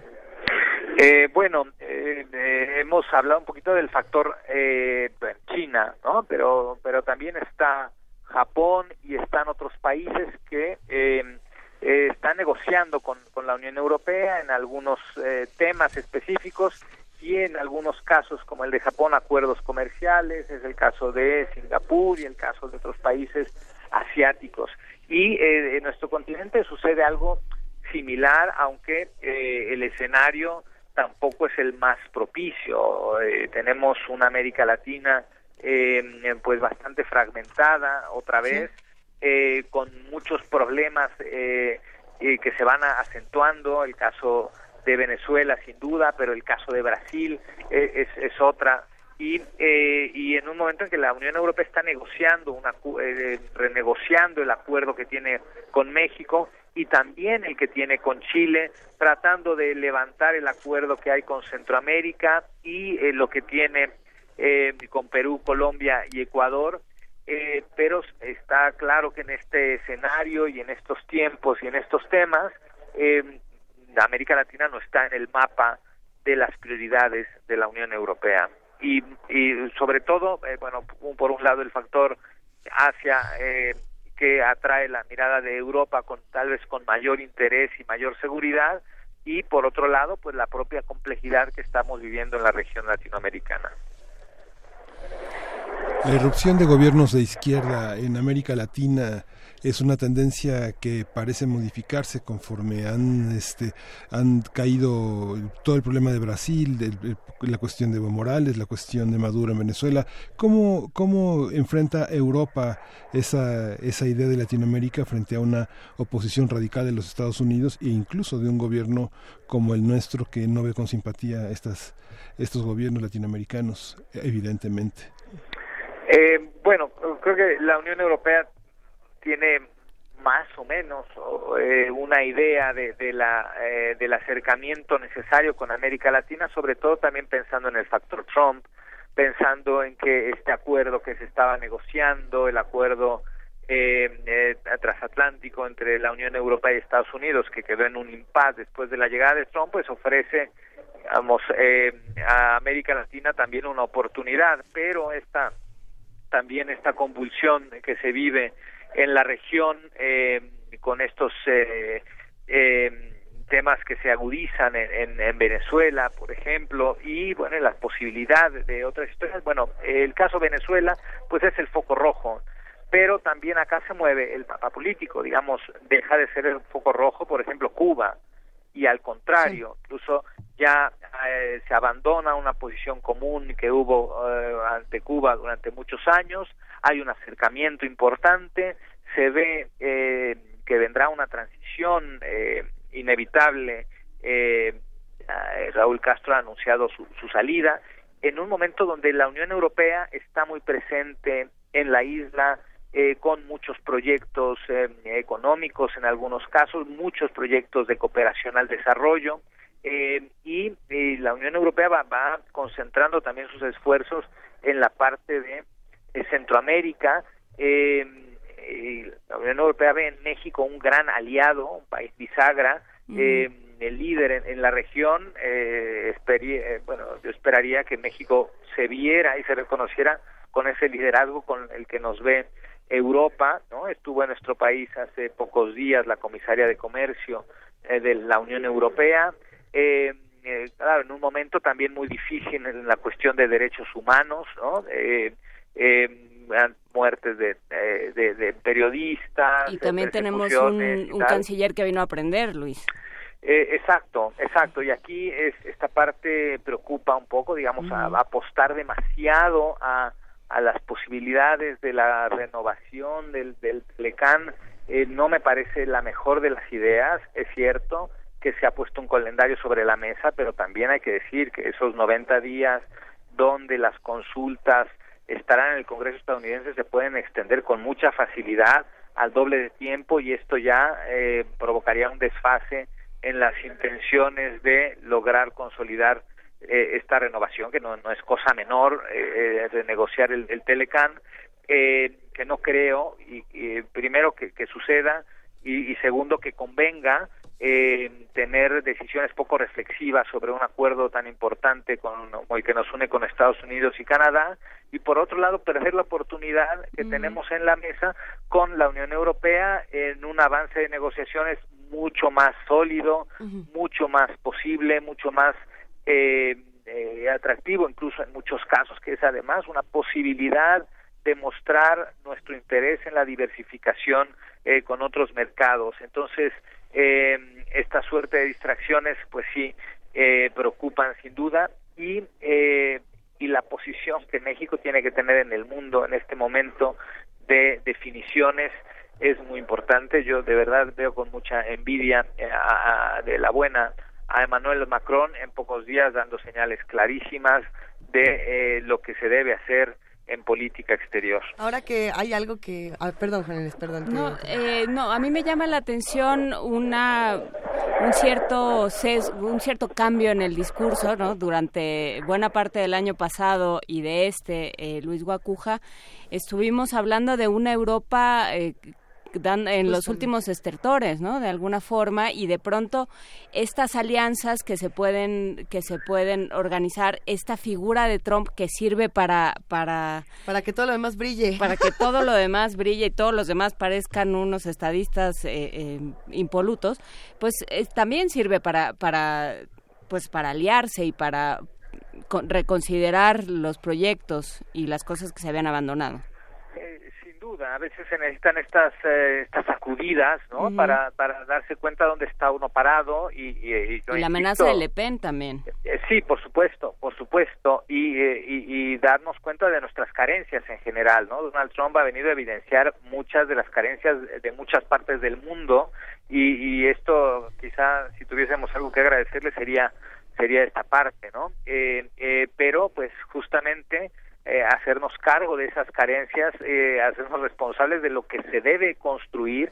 Parece que la Unión Europea, después de ¿no? muchos meses, eh, ha llegado a esta reflexión de que pues tiene que replantearse muchas cosas, ¿no? Eh, esto que se veía y se advertía desde el año pasado, quizá más tiempo, pues ahora está enfrente, insisto, con buenas posibilidades, porque da esperanza sin duda el triunfo de Macron, eh, pero que, bueno, la, la, suerte no está echada, hay que trabajar en, en ello, ¿no? Eh, eh, el tema de Alemania, pues no es tan preocupante porque aunque eh, llegaran los socialdemócratas a ocupar eh, la dirigencia de, de Alemania, eh, no cambiarían mucho las cosas, todo apunta sin embargo a que Angela Merkel sin demasiado esfuerzo quizá va a repetir en, la Cancillería alemana en las elecciones en septiembre pero eh, le ayuda mucho la posición digamos el eh, dentro de, de, Europa para pues consolidar sin duda su liderazgo pero también eh, esta, este acompañamiento de alguien como como el nuevo presidente francés eh, que bueno el camino será largo pero de momento también da ese ese respiro al proyecto comunitario y le da la, la suficiente eh, el suficiente impulso para, para lanzar esta idea de una renovación de, de la Unión Europea frente al trago amargo que ha representado el Brexit, la propia debilidad de, de, de Theresa May, pues es algo que, que pues, cuando menos eh, saluda la Unión Europea, aunque con discreción, porque es una muestra de, la debilidad en que quedaría o en que quedará un país que decide salir del proyecto comunitario, ¿no? Una, Europa bastante lastimada por una crisis económica, por una crisis de valores, por crisis políticas en muchos países importantes en, la Unión Europea, pero ese que se ha sabido o, se ha sorteado un poco este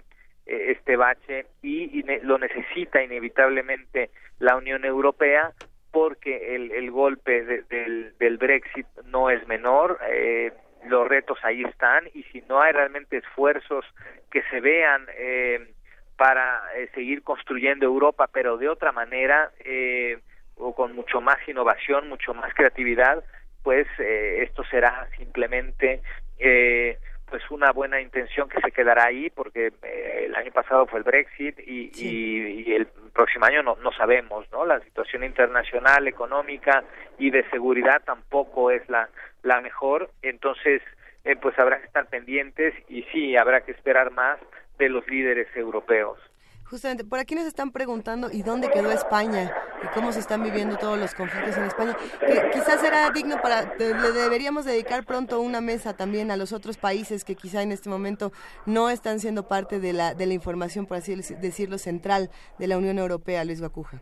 Sí, sí, por supuesto, digamos, eh, España está ahí, débil en, lo político, muy débil incluso con su presencia en América Latina, hay que decirlo, este, ante esta renovación del acuerdo con México, es claro que Alemania le ha arrebatado la agenda eh, con América Latina a España y, eh, y, y, bueno, pues eh, España está ahí, pero no es el foco de atención. Habría que observar más lo que pase, no eh, se adelantan las elecciones en Italia, me parece que, que podrán ser eh, determinantes. Y lo que suceda también en los países de Europa Central y del Este, esto que está sucediendo con eh, eh, con Hungría, con Polonia, digamos, estas reticencias de los países de, de, Europa del Este y de Europa Central, eh, que también han estado lejos del mapa de la Unión Europea, o sea, son voces que tendrían que escucharse, que tendrían que atenderse. Eh, Europa ha cambiado y parece que la propia Europa no se ha dado cuenta de ello. Sí, sí hace falta mucho, mucho replanteamiento, mucho más idea de qué hacer frente a estos problemas que no ceden y parece que no cederán. El tema económico es una cosa de la que parece que van saliendo poquito a poco, pero la crisis de refugiados está enfrente, los temas de seguridad eh, están ahí, las amenazas internacionales, eh, pues eh, hay muchos frentes abiertos en este sentido, entonces los retos de Europa no son menores. El, el propio alejamiento de un socio como Estados Unidos eh, tampoco es buena noticia, digamos, ayuda de momento a, a robustecer la unidad europea, pero, es pues, una ausencia fuertísima. Eh, exactamente, sí, por supuesto es, es, necesaria la, la, la, convivencia con Estados Unidos, es necesaria la presencia de Estados Unidos dentro de, de una organización como la OTAN y en estos foros internacionales multilaterales donde hay que tejer alianzas, donde hay que tejer acuerdos políticos eh, y se necesitan interlocutores con peso político y económico como es Estados Unidos. Sí, sobre todo tomando en cuenta que eh, Europa y buena parte del mundo se, se reconfiguró después de la de la Segunda Guerra Mundial alrededor de Estados Unidos, que Estados Unidos fue un artífice importantísimo de lo que sería la Europa del siglo XX, XXI y de lo que sería el mundo y sus organizaciones. Habrá que ver cómo, cómo se reacomoda cómo se reacomodan los poderes, cómo se reacomodan las potencias y, como dices, eh, Luis Guacuja, quién, quién entra a llenar los espacios, esas zonas de indeterminación que se van quedando. Muchísimas gracias. Claro que sí. Gracias a ustedes. Un abrazo y también un abrazo a, Benito por su cumpleaños. Claro que sí. Ahorita se lo damos entre todos. Gracias, Luis. Hasta luego. Nos despedimos con música. En este momento vamos a escuchar de Joseph Haydn a 208 años, 208 años de no tenerlo con nosotros. Bueno, qué cosa, pero siempre está en, en sus piezas. Esto es Presto y tenemos por aquí un poco más de información de qué es esto de Presto, querido Miguel Ángel. Sí, bueno, Haydn es, con Mozart y Beethoven es el tercer gran representante del clasicismo vienés, y aunque no fue apreciado por la generación romántica, que lo consideraba excesivamente ligado a la tradición anterior, lo cierto es que sin su aportación la obra de los dos primeros y tras ellos la de Schubert o Mendelssohn nunca habría sido lo que fue. Es, estas líneas son de, de Dulcewet, quien ha aportado este, esta información sobre, sobre Haydn, y vamos a oír Presto Finale del cuarteto número 2 del Opus 33 eh, interpreta el cuarteto Mosaicos.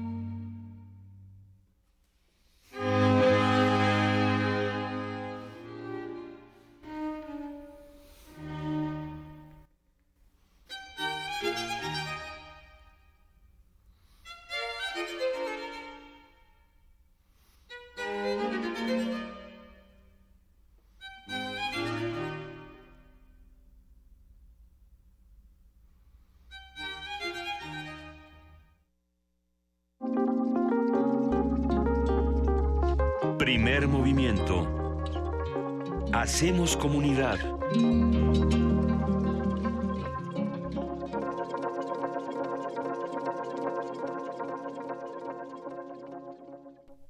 Parte de los materiales que constituyen nuestro patrimonio en Radio UNAM son las voces de autores y las referencias literarias imprescindibles de nuestra historia literaria. Julio Torri, uno de los hombres más importantes de la literatura breve en México. Vamos a escuchar Historias de Bolsillo, producción de Radio UNAM. Historias de Bolsillo. Diminutos relatos de manufactura mexicana.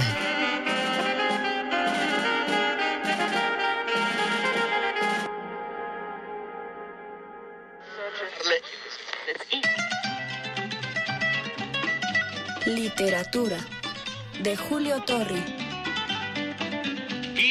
¿Quién te ha dicho que por falta de tu beso El novelista, en mangas de camisa, metió en la máquina de escribir una hoja de papel, la numeró y se dispuso a relatar un abordaje de piratas.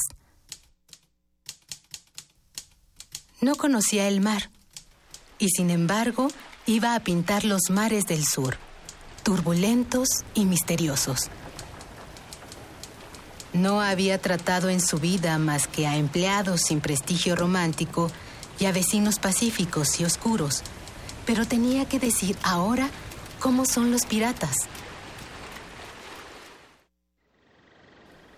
Oía gorgojear a los jilgueros de su mujer y poblaba en esos instantes de albatros y grandes aves marinas los cielos sombríos y empavorecedores. La lucha que sostenía con editores rapaces y con un público indiferente, se le antojó el abordaje. La miseria que amenazaba su hogar, el mar bravío.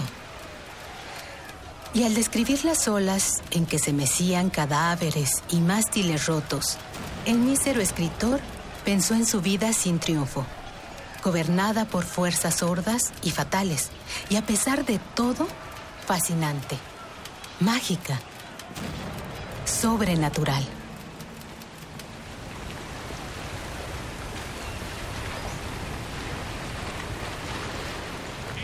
que será pereza de los hombres regalando por monedas tu querer? Llegará el momento triste de tu vida Literatura de Julio Torri. como el viejo.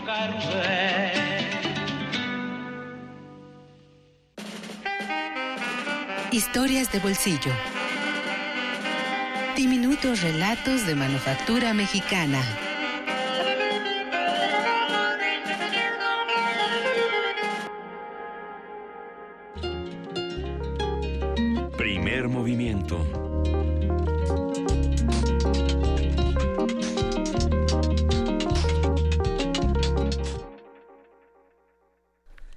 Las 9 de la mañana con 56 minutos, todavía no se acaba el primer movimiento, nos quedan unos minutos para seguir platicando, para seguir invitándolos a que hagan comunidad con nosotros, estamos en arroba P Movimiento, en diagonal, primer movimiento UNAM. A ver, por aquí refrancito dice, ya revelaron el secreto y que le mandan muchos abrazos a, a Benito Taibo, son muchos los que le mandan feliz cumpleaños, por supuesto que todo el equipo de Primer Movimiento y de Radio UNAM le manda un abrazo inmenso a nuestro director de la estación, a Benito Taibo, y bueno, pues todos vamos a seguir platicando aquí, haciendo comunidad. Juan Inés, levantas tú la mano con Es mucho que también le quiero mandar un abrazo a nombre de todo el equipo de Primer Movimiento a Dalia, que estuvo en las mañanas ayuda- ¡Dalia! desde que empezamos ayudándonos eh, pues con el café, con, con la cabina. todo.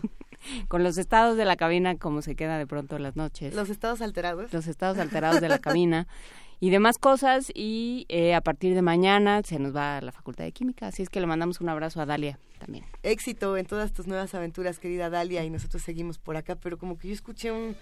¿Sí? ¡Ay! Hola, Vania Noche. Hola a todos, muy buen día. ¿Cómo están? Hoy ¿Cómo está estás, frío. Vania?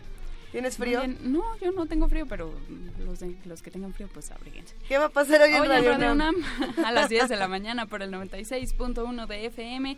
Quédense con la maestra Mireya Imas y todo su equipo en Ambiente Puma. Por la tarde tendremos noticias en Prisma RU, seguido de música en Diáspora de la Danza a las 3 de la tarde. Y a las 6 no se pierdan hacia una nueva música. Después Panorama del Jazz a las 7 y por la noche a las 8 Resistencia Modulada con nuestros compañeros de Resistor, de eh, Muerde Lenguas y del Modernísimo.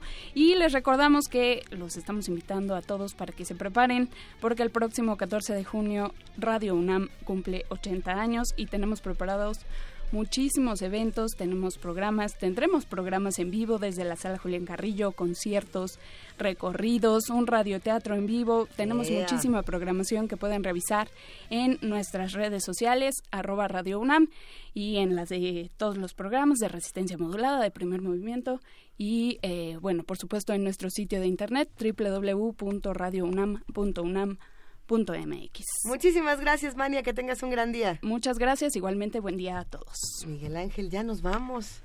Ya nos vamos. ¿Pero con qué nos vamos a despedir? Nos vamos a ir con Tito Puente. Ay, nada más. ¿Nuestro delito es por bailar el chachachá? Bueno, pues vámonos. Sí. Un año, ¿no? ¿Cuántos años? 17 años sin Tito Puente. Vamos a escuchar también en la curaduría de Dulce Wet y sus efemérides esta efeméride. Hasta luego. Hasta luego, Tito Puente, y hasta luego ustedes. Hasta mañana, Juana Hasta mañana, Miguel Ángel. Esto fue Primer Movimiento. El mundo desde la universidad.